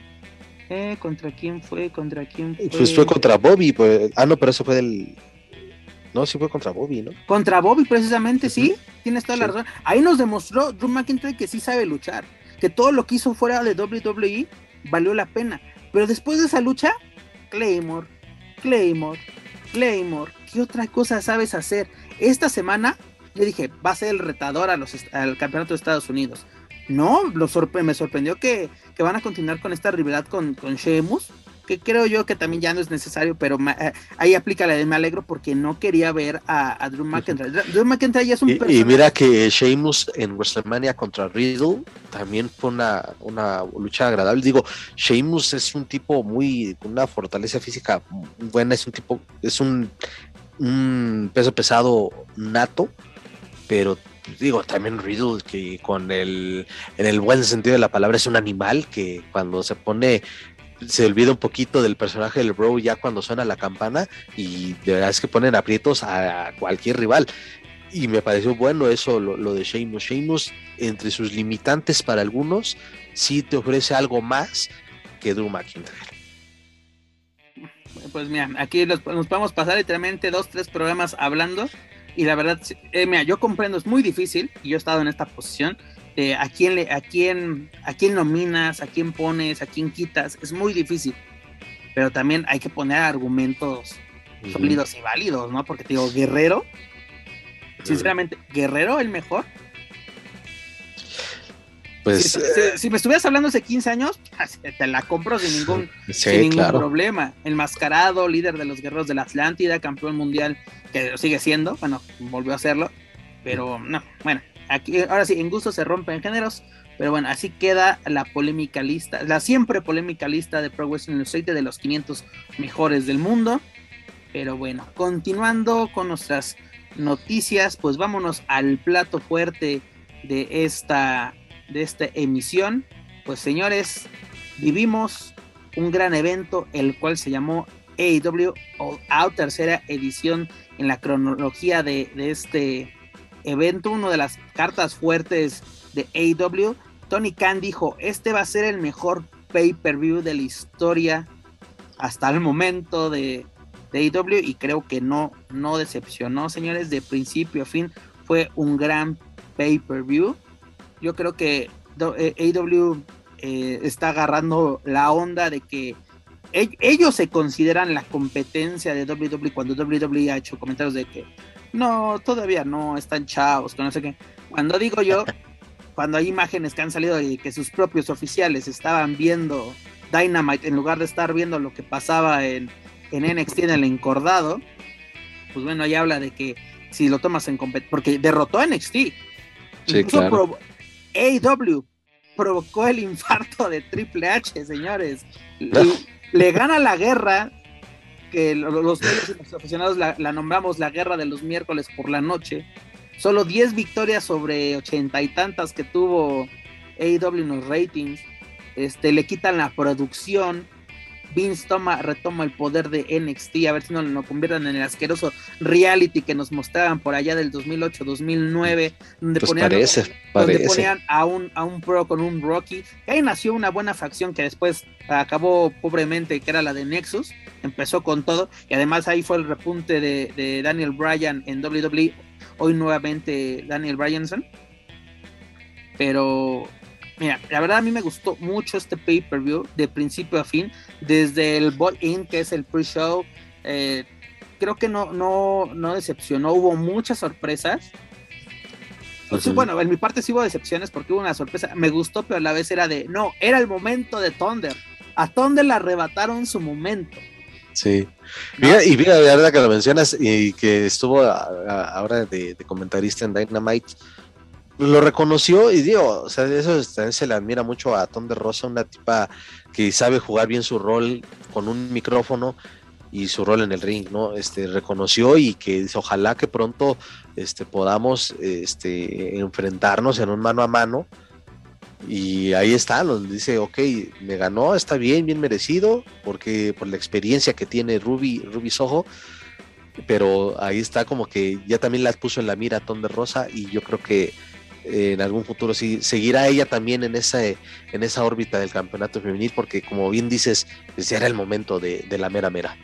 No, además su promo que se aventó durante el previo es genial cómo combina. Ahora sí, ahí, es una buena combinación de Spanglish, de les voy a partir su madre y inmediatamente yo voy a ser la campeona, pero en inglés. O sea, es un gran personaje el de Ton de Rosa. Es un personaje que, que creo yo vino a, hacer un parteaguas dentro de la división femenina en Estados Unidos. Y además de que es mexicana, ¿no? Porque ella dice: Me sorprende que la gente piensa que no soy mexicana. ¿Por qué? Porque no he hecho mi carrera en México, no, no tengo los méritos. ella le está. Ha pisado la arena a México, por eso. Hay, personas que se quedan de las cuerdas que ya pisaron la arena a México. Y cada quien le pone nombre a lo que quiere. Pero mira, te digo, todos los campeonatos de AEW estuvieron en juego. Miro eh, en una buena lucha, entretenida lucha, supera a Eddie Kingston. Eddie Kingston, la verdad, no es de mis favoritos, pero creo que se entrega bastante bien. El público lo quiere. Eh, como que agarra la química con cada rival que le ponen. Porque Miro es un, es un luchador de peso, ¿no? Un, powerhouse. Y creo que ahí en el caso, creo que Miro no le había visto una, una defensa titular o una lucha que de verdad le haya costado, no sé. Una lucha pareja, exactamente, porque, porque él es eh, eh, eh, contra Fuego, Fuego del Sol, ¿no? Literalmente lo agarró como trapo, me hizo recordar ese este Kevin, Kevin Cross o Killer Cross contra, contra Vikingo en lucha capital. Me hizo recordar que prácticamente solo le faltó un palo para agarrarlo de, trapeador. Sí, totalmente. sí, fue bueno de, de principio a fin eh, todo, la verdad es que todo, y ellos mismos se pusieron, y eso está interesante. Eh, ya lo citas a, Tony Khan, va a ser el, mejor pay-per-view de la historia eh, de AEW, pues ellos mismos se pusieron ese reto, porque hablar del evento de aniversario es Double or Nothing. y ahora este fue, bueno, este fue All Out, y creo que con el que cierran el año es Full Gear creo, este, pues está también muchísimo la, la vara muy alta y más porque muchos dirán, se están saturando de, buenos nombres, pero creo que los hasta el momento los han sabido manejar. En, distribuirlos en sus shows. Esta es la palabra, saben distribuir el talento. ¿Por qué? Porque mira, si tú compras un lugar de Ringside cuesta aproximadamente, no, bueno, no sé ahorita cuándo estuvo para, para All Out, pero perdón, por lo regular están en 200 dólares, que son cerca de, de, de 5 mil pesos bueno, serán como 4, 4, mil pesos, pongamos. Pero mira, en eh, te avientas hasta 5 o 6 horas de lucha. ¿Por qué? Porque te avientas las grabaciones de Elevation, te echas las grabaciones de Dark, te echas la transmisión en vivo de Dynamite y eh, en ocasiones te vas, te vas a echar las grabaciones de, Rampage, que fue lo que pasó anoche. Anoche fue una, son, son, ahora sí, jornadas maratónicas para los aficionados, pero que desde principio a fin te traigan calidad y ves desde el, desde el talento más nuevo, pero decirlo así de que, ah, eh, porque él, Tony Khan lo ha dicho, yo no hago tryouts, mi tryout es Elevation, es Dark, donde yo puedo combinar nuevos talentos con talento ya establecido de mi empresa. ¿No? Así es como Ton de Rosa llegó a estos lares, señores. y es este darle su, su toque a final de cuentas, ¿no? que las comparaciones desde un principio ahí están, pero él con esto ya lo, lo ha dejado en claro cuál es el toque o qué es eh, cuál es la visión que tiene All Elite Wrestling. La llegada de Keria Hogan de Impact fue, fue a, Elevation Dark y eso le está ayudando a foguearse con nuevos elementos. sí, porque la, división de los knockouts está estancada, está estancada esa división. Exactamente, ella se está quedando estancada, de por sí son pocos los o pocas las knockouts y, y ella estaba sí teniendo, era como que la, de lo más relevante, pero ahora creo que sí es, es bueno para, para, ella. Y ahora también, bueno, meten en aprietos a Impact, porque pues cómo vamos a llenar ese hueco. Ya, la verdad es que ya no hay, ya no hay para dónde hacerse en Impact. No, es lo más chistoso. Los luchadores de Impact eh, brillan en otras empresas, no en Impact. Por ejemplo, algo, algo que, por ejemplo, la división de las Knockouts está dominada totalmente por Dana Purazzo pero creo yo que también sería interesante ver a Deona en, los territorios de AEW, ¿no? Porque podemos dejar a Britt Baker y a Ruby Soho y a Thunder por el campeonato y todas las demás pues pueden ir por este campeonato. Así de, también hay otro campeonato. vamos a echarles la mano, que vaya, este, no sé, una, ¿Cómo lo hizo? Red Velvet, una Diamante, que vayan para Impact. Como lo hizo Thunder, llegó como campeona de la NWA lo gana esta Serena Deep, ¿no? Y, ah, ok, Serena se lleva el campeonato de, vuelta, aunque también pertenece a las filas de IW, ella sí está firmada también por, por IW, pero sigue exponiendo el campeonato en, en NWA. Pero continuando con los resultados de, este evento, también tuvimos a John Moxley contra Kojima, una buena lucha, ¿no? Un, e, elementos pertenecientes de cierta forma, bueno, Kojima sí, pero John Moxley pertenece de cierta forma también a, New Japan. Pero lo sorprendente no es la victoria de Moxley, ¿no? Que también yo sé que no es de tus favoritos, mi estimado, pero aquí sí, sí dio un buen espectáculo, o por lo menos se entregó.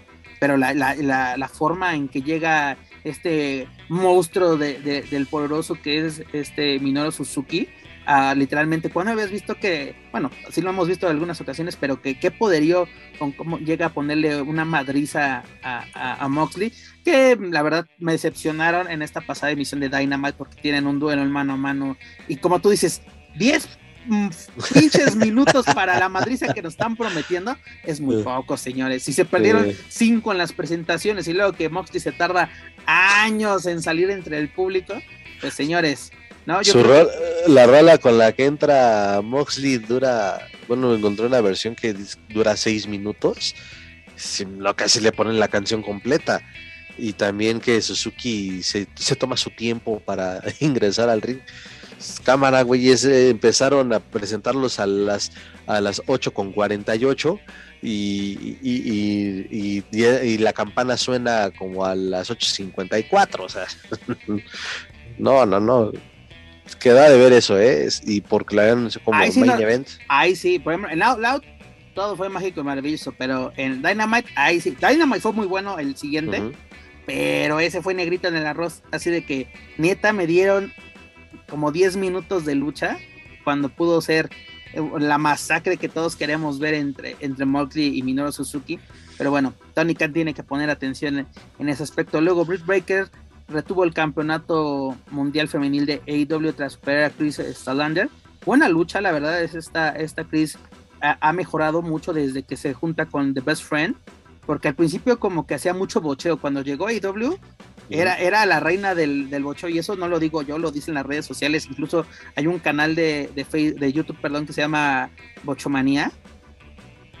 Y este, y ahí eh, Chris Stalander era como que clienta de, de, esta de, este sección de, errores dentro del encordado, pero ha mejorado bastante. Creo que fue una buena rival para Chris Breaker, pero pues ahora sí el colmillo que tiene la Doctor Z, como le diría eh, Ton de Rosa, pues salió, salió avante en este, en este compromiso. Luego tuvimos la mejor lucha de la noche, señores. A mí no me gustan las luchas en jaula porque ya me han decepcionado bastante en WWE, en AEW, en el Consejo Mundial en AAA. Ya la lucha en jaula dices, ¿eh? ¿Qué? Señores. Nada más, nada más estorban la visibilidad. Estorban visibilidad. Pero señores, la verdad, qué luchononón. Yo creo que sí entra en lo mejor del año, o lo mejor, o prácticamente lo mejor del año. Los Lucha Brothers coronándose campeones por fin, campeones mundiales de parejas de AEW ante sus acérrimos rivales que son los Young Bucks. Prácticamente estos como Batman y el Guasón nacieron para enfrentarse hasta el final de los tiempos porque qué química, qué sincronización, qué, qué poderío podemos ver entre estos luchadores. Muchos dicen, ah, es que es como un baile, ya está, eso ya está coreografiado, son luchas a pata y a gringos. Yo vi espectáculo puro de Wesley. Vamos, ¿quieres dejamos que la lucha libre se cosa aparte? Aquí vi wrestling puro, entretenimiento deportivo de primer nivel, señores. Qué lucho, no, no, no sé qué opinas tú al respecto, Joaquín Valencia. Sí, realmente cuando parecía que, o ha parecido que estos cuatro nos han entregado de todo en luchas eh, sin estipulaciones, en luchas de mesas, escaleras y sillas, en, ahora en jaula, pues dices, ahora qué más van a ofrecer, pues ahí está la prueba, o sea, terminan sorprendiendo y, ya terminan eh, por demostrar que lo que ya mencionabas de la química y aunque los puedes poner un martes, un viernes un domingo y te van a sacar tres luchas diferentes y obviamente con en, algunos casos parecían los obviamente los castigos su sello de cada uno de ellos pero te van a sacar algo diferente algo con algo con los que los recuerdes. Yo no recuerdo haber visto antes o al menos en AEW a Fénix y a Penta sangrando o las máscaras rotas Eh, Máscara eso- rota sí, pero sangrando de esa magnitud no. Porque así Sí, dejaron imagínate. sangre, sudor y muchas más cosas. Y, y en el- hasta los cinturones eh, ahí tintos también manchados de sangre, que lo hace todavía como con una estampa especial. Es, es de No, y, a- y además, desde la entrada, ¿no? Todo empezó muy bien. O sea, yo no soy fan de, de, de- de la banda Bastón, ¿no? De, de, de Molas de Gallo. Pero sí me gustó la presentación, que entraran con sus penachos, porque ellos sí son, ahora sí, son los verdaderas cara de los latinos en AEW, representando a la raza. Porque ahora sí, Sí. no es de que hay unos que empiezan a ganar tantito, ya, ya comen con manteca y se olvidan, así de, te ven desde abajo. Y señores, exactamente desde Catepec para el mundo, señores. Desde Catepec para el mundo, luchadores que, que ahora sí luchaban en, en los, en todos los moles de Catepec, ahí estuvieron, y hoy en día dónde están y contra quién se enfrentan. Y Sí, desde siempre entregándose en cada pinche lucha. La verdad, a mí me dio un gustazo. Ves la emoción de Alex Abramantes, ves la, la- la emoción de Penta porque estaba su, su familia en ringside, Sí. con lo que hizo en Triplemanía. Yo, yo hace poco vi la repetición de Triplemanía y no me había dado cuenta, eso me lo percaté cuando asistí a la arena, no me percaté que, que, que ta- también así estaba su familia en, en ring. Bueno, cuando sale, saluda a su familia, le da un beso a su hija y lo mismo aquí, es, así, eh, eh, hija, échame la bendición porque no sabemos qué pueda pasar aquí adentro y lo primero es festejar con su hija. Eso fue una foto que, que le dio también la vuelta en las redes sociales cuando se puso el resultado. Por esa ejemplo, imagen, dicen él ensangrentado con el cinturón y, Hubo gente. Que se emocionó con la foto de Rey Escorpión con su hija después de Triplemanía. No, señores, esta era la foto, esta, y no está haciendo menos al Escorpión y mucho menos a su, a su hija. Pero esta, esta foto sí representa el esfuerzo de años, señores, años de esfuerzo, años de partirse la madre, años de, de hacerse respetar, porque obviamente sabemos la bronca que tuvieron con AAA, que salieron, dejar el, el personaje de Pentagon Jr., el, pe- el personaje de Fénix, que, son prácticamente los mismos, pero dándoles ya su toque, ¿no? Brillando en lucha, aprovechando el escaparate que fue Lucha Underground para abrirse las puertas en Estados Unidos y en el resto del mundo. Eh, fue una gran, gran lucha y además cada vez que los luchadores se enfrentan a los John Box, ya sea en México, en, en, en Rey de Reyes, en Verano de Escándalo, en AEW, eh, en el primer doble of Nothing por el campeonato de, de parejas de AAA fue espectacular, el All Out del año pasado también fue impresionante. O sea, cada vez que se ven las caras, es garan en un pay-per-view, porque luego de entre semana como que es de, Sí, sí, vamos a descansar chavos. tantito. eh, tranquilo, chavos, es, es- es entre semana, ¿no? Hay que llevárnosla tranquilos.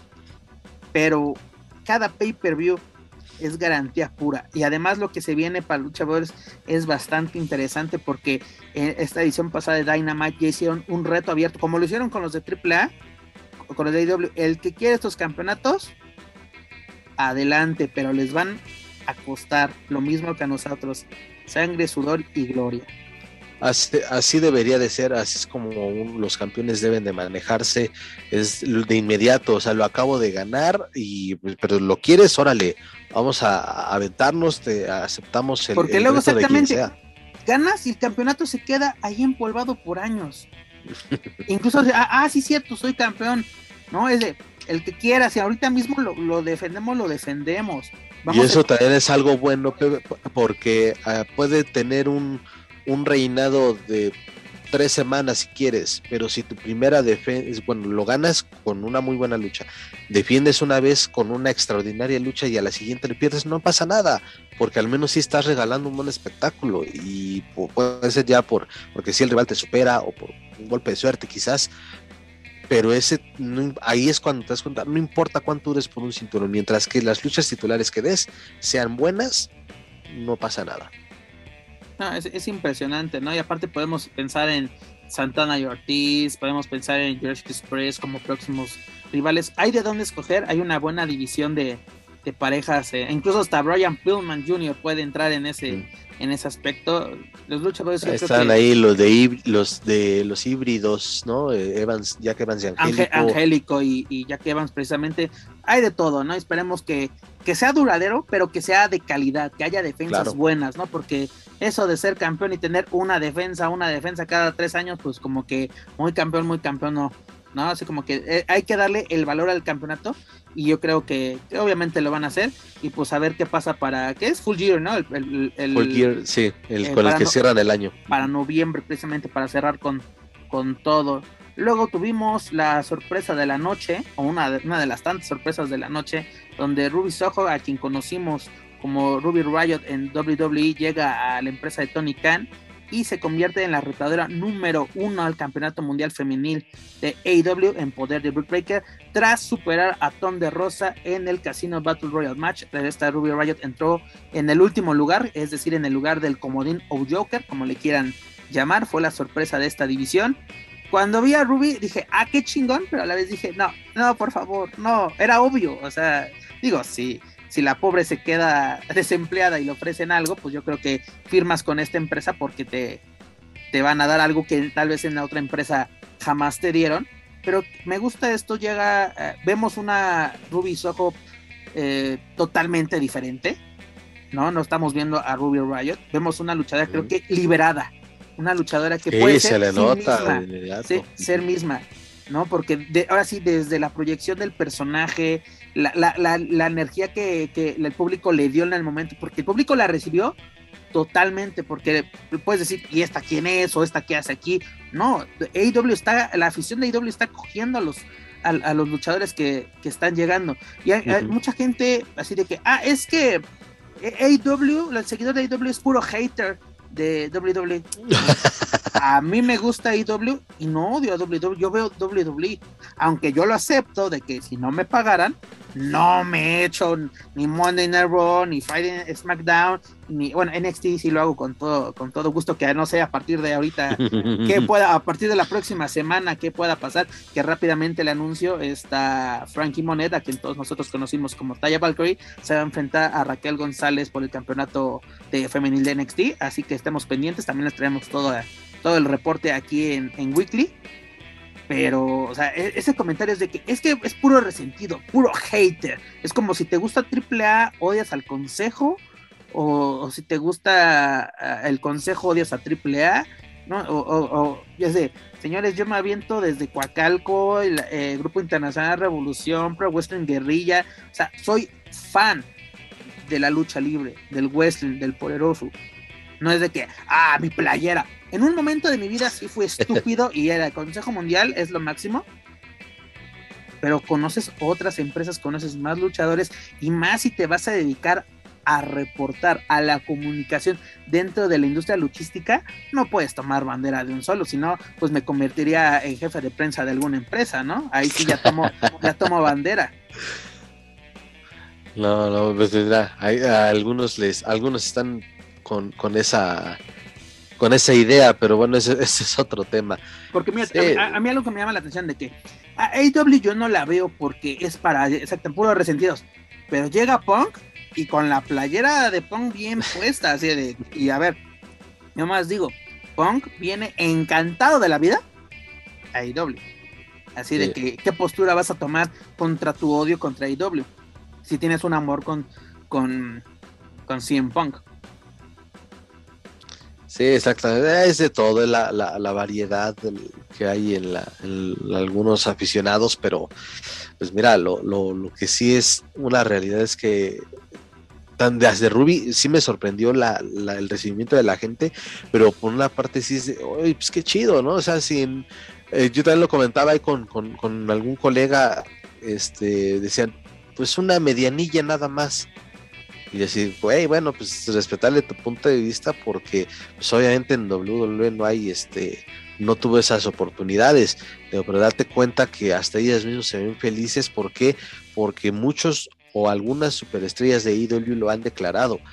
Me, me quiero ir a esa empresa porque hay mayor libertad de desenvolverse, mayor libertad creativa. Entonces, el caso perfecto es, es Ty Conti. Desde su salida de NXT, ves otra luchada. Si NXT era buena, aquí un nivel superior, ¿no? Y aparte la ves feliz, la ves feliz en su entrada, la ves feliz en las entrevistas, la, ves contenta en, la manera que se está desarrollando. Y más que ya regresó esta Ana Jay, o sea, su, su gran amiga regresa ya a los encordados.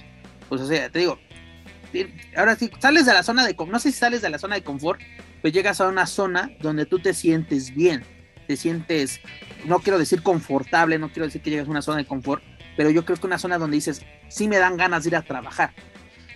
¿No? Porque muchos luchadores dicen eso, ¿no? hay veces que ya no me daban ganas. Yo me acuerdo que el hijo de Fantasma, antes de salirse de, del consejo, cuando después de salirse del consejo, decía, es como un momento que ves que te bajan cada vez de la cartelera y te desmotiva, o sea, dices, entonces ya no voy a invertir en, mi entrada, ya no voy a invertir en, en, mi equipo de trabajo, voy a ir a cumplir nada más por cumplir. Es como que exactamente están buscando nuevas motivaciones y creo yo que tal vez podemos entender en este caso a Rush, a Dralístico, a, Dragon Lee, a todos estos, porque exactamente lo estamos viendo reflejado en, algunos otros luchadores. ¿no? Ruby Riot literalmente está relegada en WWE y ahora haciendo Ruby Soho en, en una sola presentación, bueno, dos, que ya, ya apareció en, en, en Dynamite también, ya la ves liberada, ves otra luchadora porque tú puedes, la podemos tener en la categoría, ah, es que ella es medio bulto, o es un bulto, como siempre decimos, ¿no? Esta palabra coloquial dentro de la lucha libre. Y yo estoy viendo otra luchadora. Literalmente se salen de una empresa y parecen otros luchadores. Sí, totalmente, totalmente. Y este, y lo que te digo, eh, es, opiniones encontradas, desde luego. Eh, si te quedas, eh, bueno, sí me quedo sorprendido de, ah, pues sí, ok, ya me quedó clara la postura de un de un WWE y el que se va es termina hablando pestes y ay llego al mejor lugar del mundo bueno pues a lo mejor uno no lo uno no lo podrá experimentar quizás eh, en mucho tiempo ya hasta estar ahí pero sí se nota de verdad se nota mucho el cambio de llegar a esos aires y que insisto los mismos luchadores y dudo que, que sea una línea que tengan que, que seguir ellos se, expresan. ¿Por qué? Igual, bueno, ya hablaremos de lo de Adam Cole. ¿Por qué Adam Cole aceptó firmar? ¿Por qué Brian Danielson?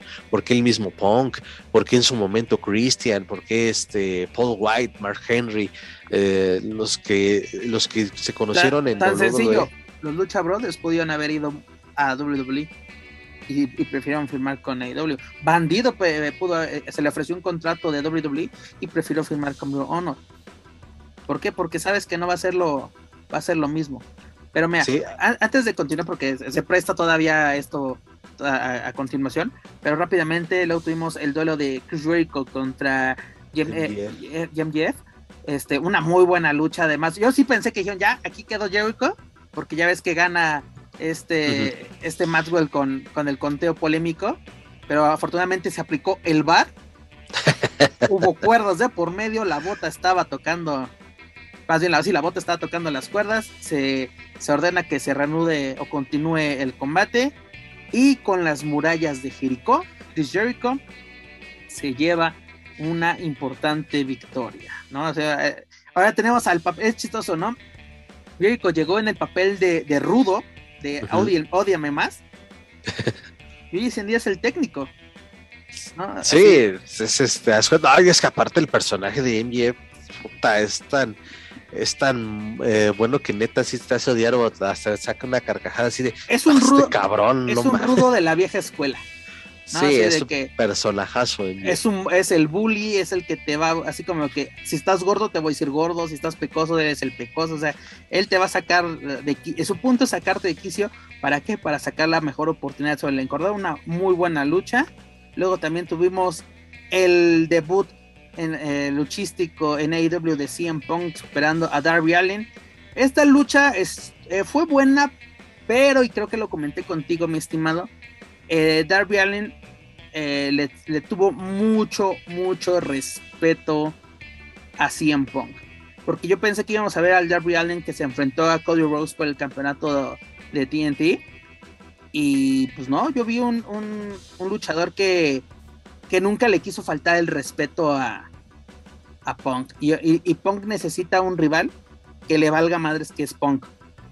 Claro. Así, que te desconozca en ese momento, así como perro de pelea, de que en ese momento no sé quién eres. Mi, objetivo va a ser ganar. ¿No? Fue una buena lucha. O, de, defender tu, lugar dentro de la empresa, porque sí serás muy 100 punk, pero has estado ausente siete años y no vas a venir aquí a ocupar un eh, lugar cuánta gente no se, no, no, no quería o, sí, pues podemos decir, yo quiero ser el primero que enfrente a Punk a Darby Allen le dan oportunidad, no lo hizo mal, pero le digo, le, le tuvo mucho, mucho respeto. Lo, lo repito, yo pensé que iba a ser lo mismo que con Cody, al tú por tú. En este caso no fue así, pero creo que fue una buena manera para que Punk regresara a los encuentros después de siete años, gente, siete años de estar inactivo. Eh, estuvo en, en, las artes marciales mixtas en la UFC, pero pues no, no es lo mismo. Ya también tuvo, me encantó que dice, me retiro del, del, de las artes marciales. No, pues después de las tres putizas que te metieron, carna, yo también me retiraría sin ningún problema, ¿no? Si regreso al wrestling. Pero bueno, eh, no estuvo mal, pudo ser mejor, claro que sí. Pero bueno, esperemos que los siguientes rivales que tenga Punk sea, pues sea más interesante. Creo yo que ya se está metiendo con el Team Taz, ¿no? Porque lo que pasó en Dynamite estuvo bastante interesante. Y creo que ya sea este, eh, este Hubs o, o este, ay, ¿cómo se llama el que es el campeón de, el, campeonato de... Este Starks. Eh, Stark. Ricky Starks. Ricky Starks. Ricky Starks. Eh, Fíjate que hasta me gustaría más, con, me llama más la atención esa, eh, ese posible rival para CM Punk. Creo que, que, daría más que con Powerhouse Hubs. Este, daría mejor, creo, con, con Starks. Eh, no, no, no, no sería, ninguno de los dos sería mala idea. Pero a ver qué, qué más nos ofrece el mejor del mundo ahora que regresó a, a los encordados. Luego tuvimos eh, también a, a, Paul Wright, que a todos lo conocimos como Big Show en WWE, superando a Kitty Marshall. Esta lucha, seamos sinceros, fue, fue un descanso, fue como el intermedio entre, entre lo de Punk y, y la. Es que habías tenido a Jericho, a Punk y, es, ah. y luego venía el main event. No, aparte es que venía, veníamos los luchadores, Brick Baker, este, de Ruby Soho. Es un ritmo frenético. Todo Mira, de, así de, espérate, las emociones estaban, estaban a tope. Pero bueno, eh, y luego tuvimos el evento estelar, tuvimos a Kenny Omega superando a Christian Cage por la vía del pinfall para, para retener el campeonato mundial de, de AEW, porque este, pues ya le quitaron el, el, de Impact, ahora le van a quitar el de el de AEW, solo le quedaría el de Triple, incluso lo, lo, lo, comentaron, o sea, de que sería el único, así durante la transmisión fue de que puede ser el único campeonato que, que le quede el de, el de Triple A. Y ese, a ver, ¿cuándo chicas lo va a volver a defender, no? Es el que tiene más seguro. No, aparte rápidamente, ya es que habíamos comentado que incluso el propio Kenny Omega dice, me gustaría enfrentarme a Vikingo, pues desechamos de idea para Héroes Inmortales porque Vikingo ya está programado contra los luchadores, que es un gran compromiso, no creo que se pueda aventar eh, dos grandes compromisos esa misma noche, porque creo que no sería ni, ni bueno para el espectáculo ni bueno para el luchador, pero a ver si se da la revancha entre Omega y Andrade, o por lo menos podemos ver ese duelo, porque Psycho también ya levantó la mano, sería interesante pero yo abogo que esos, esos duelos tienen que hacer ya en Estados Unidos. Ya dejemos que vengan a México, ya. No, tenemos que hacer que las, estrellas de AAA vayan a, a, AEW. Pero bueno, dejando de lado eso. Bueno, pues ahora ya pensando si me traes a, a Jericho Punk, Brian Danielson, Adam Cole, a, AAA, pues ahorita, ahorita te doy, objeto, ¿eh? Ahorita te doy, te doy una, una noticia interesante, pero primero terminemos así con lo que pasó, porque termina, termina la lucha. The Elite entra y ataca a Christian. ¿Y qué pasa? Una de las primeras dices, ah, ya viene, ya viene la primera sorpresa que ya todos nos la teníamos cantada. No, señores, la sorpresa de la noche es que Adam Cole llega a AEW. Yo tenía entendido que él había renovado con, con WWE, perdón. Pero resulta que mi mamá dijo que siempre no.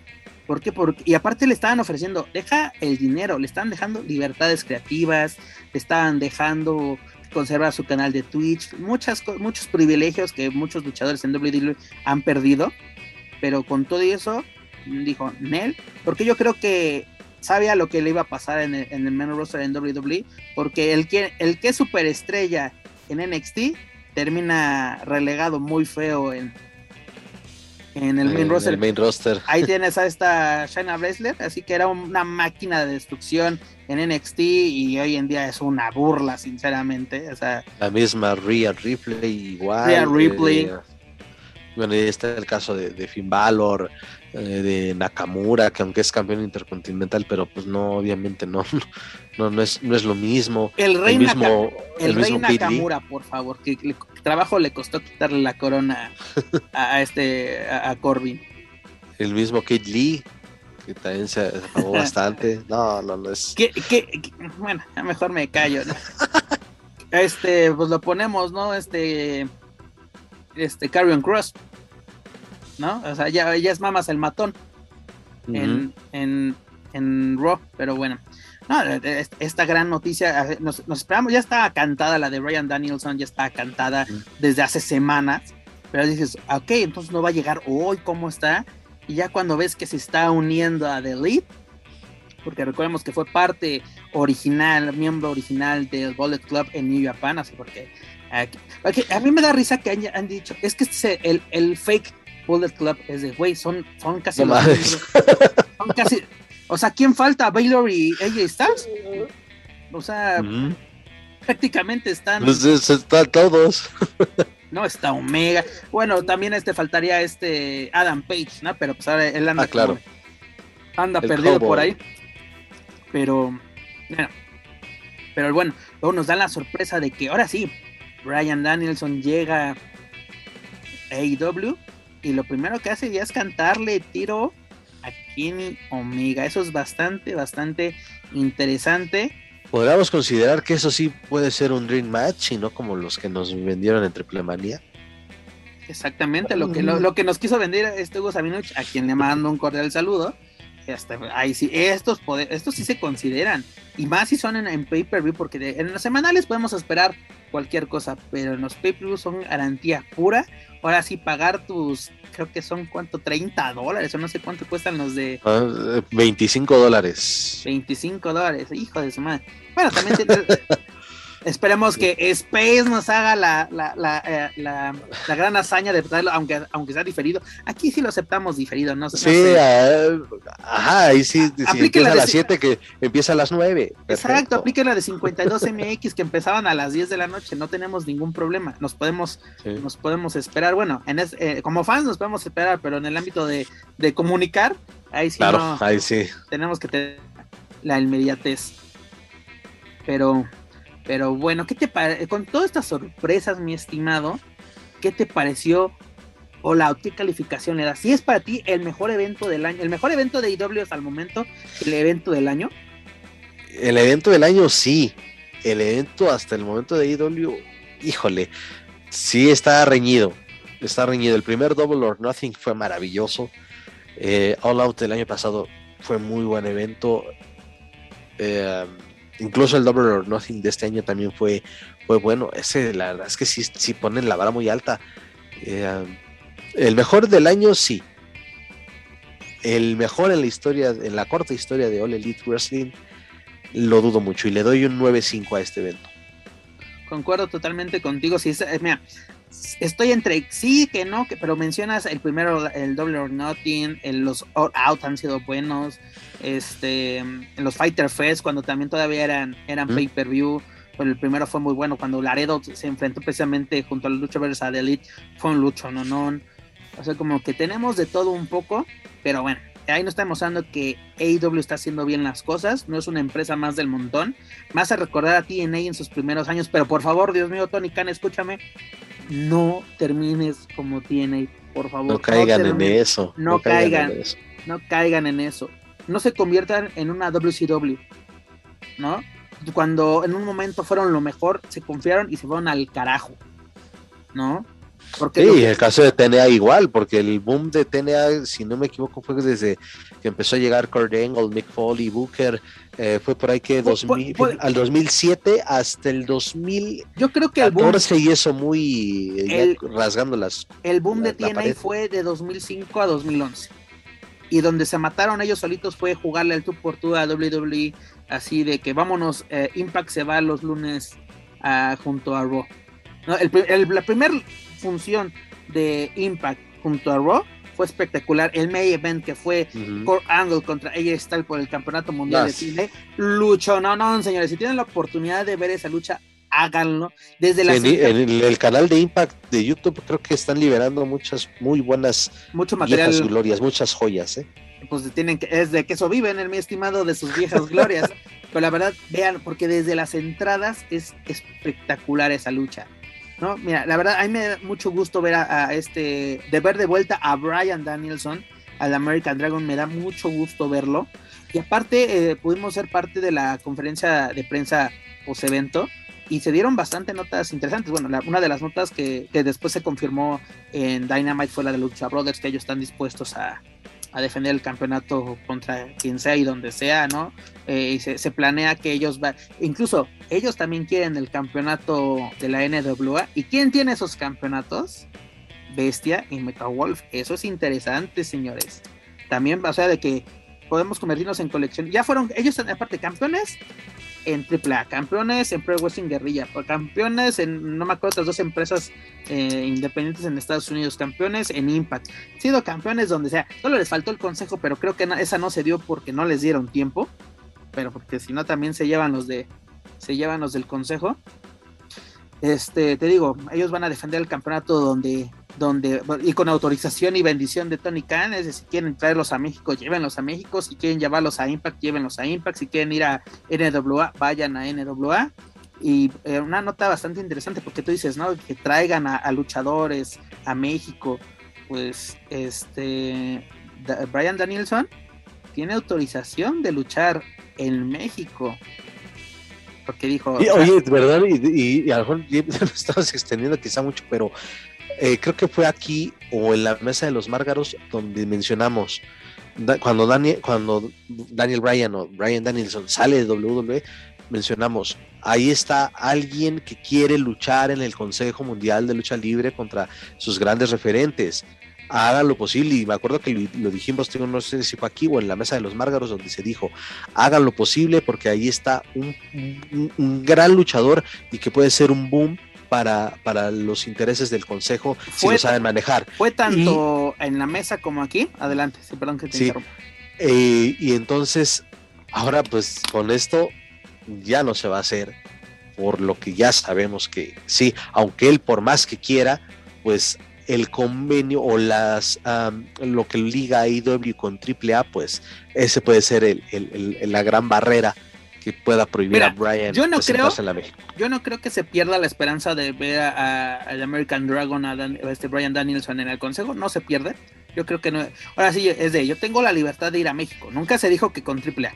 Es de, eh, él tiene. Eh, pero también sabemos cómo son en, las doctores, entonces. Ah, exacto. Mira, él tiene permiso de ir a New Japan cuando quiera. Él así de cuando se pueda viajar a Japón ya sin restricciones por lo de la pandemia, vamos a ver a, American Dragon en, la empresa del, del, León, perdón. Este dice, y también planeo ir a México. Y recordemos que lo dije tanto aquí como en la mesa, que Conan ya estaba abogando por traer a, Brian Danielson a, a, México. ¿No? Recordemos que ya lo tuvimos aquí en AAA como Teddy Jack, la gran este la, gran error que tuvieron nuestros eh, eh compañeros comentaristas tanto tanto el Rudo, Rivera como Jesús Zúñiga que ya después la compusieron de que sí el American Dragon y todo esto pero en ese momento sí con ustedes Teddy Jack así como güey es este Brian Danielson ya lo habías tenido en bueno por lo menos el público mexicano ya lo había conocido en una función de del último dragón en la Coliseo incluso si no me equivoco se enfrentó a, Brazo de Plata, a Super Porky, paz descanse. Pero bueno, eh, eh, esas declaraciones después de, en, la, conferencia de prensa es de pueden venir muchas muchas cosas buenas y si AAA se pone las pilas puede dar grandes funciones y pero también AAA que ya arregle su desmadrito en Estados Unidos porque está perdiendo grandes oportunidades de posicionarse internacionalmente. Ya lo está haciendo perfectamente. Tuvimos el, evento de, de New York que fue un total éxito. Tal vez no fue en el Madison Square Garden, pero fue en el Hulu Theater, que está dentro del complejo del Madison. Pero 5 mil personas en una función en Nueva York, no cualquiera lo hace. No cualquiera lo hace, señores. Así de que yo sé que AAA tiene todo para sacarle hasta la última gota de, de oro, ahora sí, a, este, a esta alianza con, con AEW. Y además, a mí me, interesa bastante la llegada, sí me gusta mucho la llegada de, de este Brian Danielson, porque verlo en New Japan y, poderlo tener esa oportunidad de verlo en México fuera de WWE, porque lo vimos en varias ocasiones, es, va a ser muy, muy interesante. Y aparte, eh, lo bueno que el Yes no se ha perdido. ¿no? Porque eso... Eso ya va a ser muy difícil de quitárselo, ¿eh? Y aunque me dio la impresión que en, los comentarios no lo citan tal cual, pero sí, y creo que fue la misma Thunder la que dijo, pues la gente desde luego lo ubica y sabe quién es. Entonces, ese, ese ya fue su sello y ya va a ser muy difícil es como quitar. E, es como Adam Cole con el Bay o sea, ese ya llegó, llegó, para quedarse y pues bueno, es fue impresionante lo que nos ofreció AEW fue una semana de locura. Cada, los fan, ahora sí, eh, los fans que asistieron, la verdad, espectáculo total. Toda la semana les digo, fue un miércoles de locura la semana pasada. Eh, Elevation Rampage, este, Dynamite, eh, Pay Per View. fueron una emisión especial el fin de semana de, de, Dark, donde pudimos ver así, tal vez no en acción, pero el público vio en así, es de, ¿cuántas veces pagaste y viste CM Punk? ¿No? Lo viste en Dark, lo viste en Dynamite, lo viste en Rampage, lo viste en el pay La gente vale la pena. Es cuando dices, ahora sí vale la pena lo que la gente está pagando tanto por pay-per-view como por asistir a estos eventos. La verdad que qué bonita época para ser fan no solo de AEW, sino del wrestling en general o de la lucha libre en general, porque tienes de dónde ver, porque antes el año pasado desde nos picábamos los ojos, señores, para hacer este podcast. Desde, si se acuerdan, los que casi nos han escuchado desde el principio, pues eran especiales, ¿no? De que poníamos un tema a debatir y ya cuando afortunadamente tuvimos la oportunidad de, de, debatir y hablar al respecto de lo que pasaba semana a semana, pues agradece y la verdad que, qué bueno tener a luchadores como Brian Danielson, tener a los, a los Lucha Brothers, tener a, Volador, tener a, a este a Hijo del Vikingo, a Laredo, grandes exponentes, se, agradece, la verdad, qué bueno, que, qué, qué buenos tiempos para ser este aficionado y que en unos años nos podamos convertir en viudas y decir, las luchas de México eran mejores. Vaya, sí, qué mejor manera de cerrar con eso, ¿eh? Sí. Hashtag me enviuda. Pero bueno, mi estimado, hemos llegado al final de esta emisión número 70, ya 70 emisiones.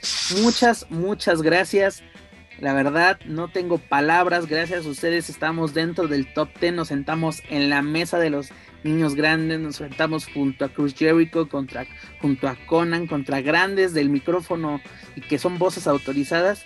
Que a este par de orates con otros, los otros orates que nos acompañan, pues le, le den valor a nuestra, a nuestra pues opinión y que esta opinión nos traiga beneficios y nos traiga problemas también. Eso, eso habla bien de nosotros, mi estimado. ¿No? Que no, no le hablamos al aire, ¿no? Si nuestra opinión, no sé si pese, pero por lo menos. Pero por lo menos es escuchada. Importa e incomoda.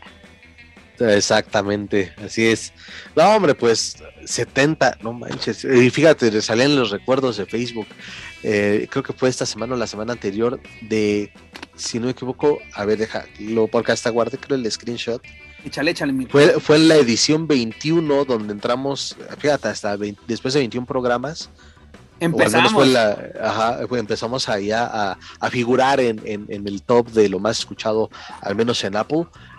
Eh, fue, como bien lo dices, no teníamos a lo mejor mucho material para informar, pero sí algunos temas para debatir. Y este y ahí está el, el, fruto. Después de 70 semanas, seguir ahí figurando, de verdad es que es un gustazo, es una satisfacción enorme. Gracias a toda la gente que lo hace posible, que cada vez se suman más, tanto en México como fuera de nuestro país. La verdad es que muchas gracias y siempre, siempre es un gustazo hablar, hablar de lucha libre. Y pues aquí estamos a la orden. Muchísimas gracias a todos los que eh, nos acompañaron en esta edición, nos acompañaron un, poco, aunque sean nosotros dos.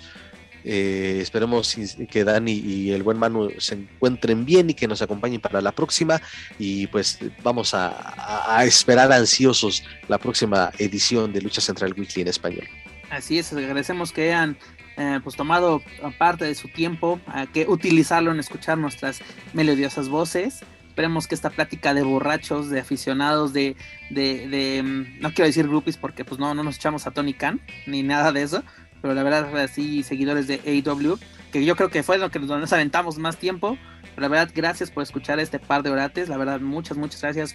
Un saludo para hasta Chile. Sabemos que ya nos escuchan en Perú, eh, en, el sur de Estados Unidos, California, especialmente. Un saludote a todos aquellos que paisanos que nos escuchan.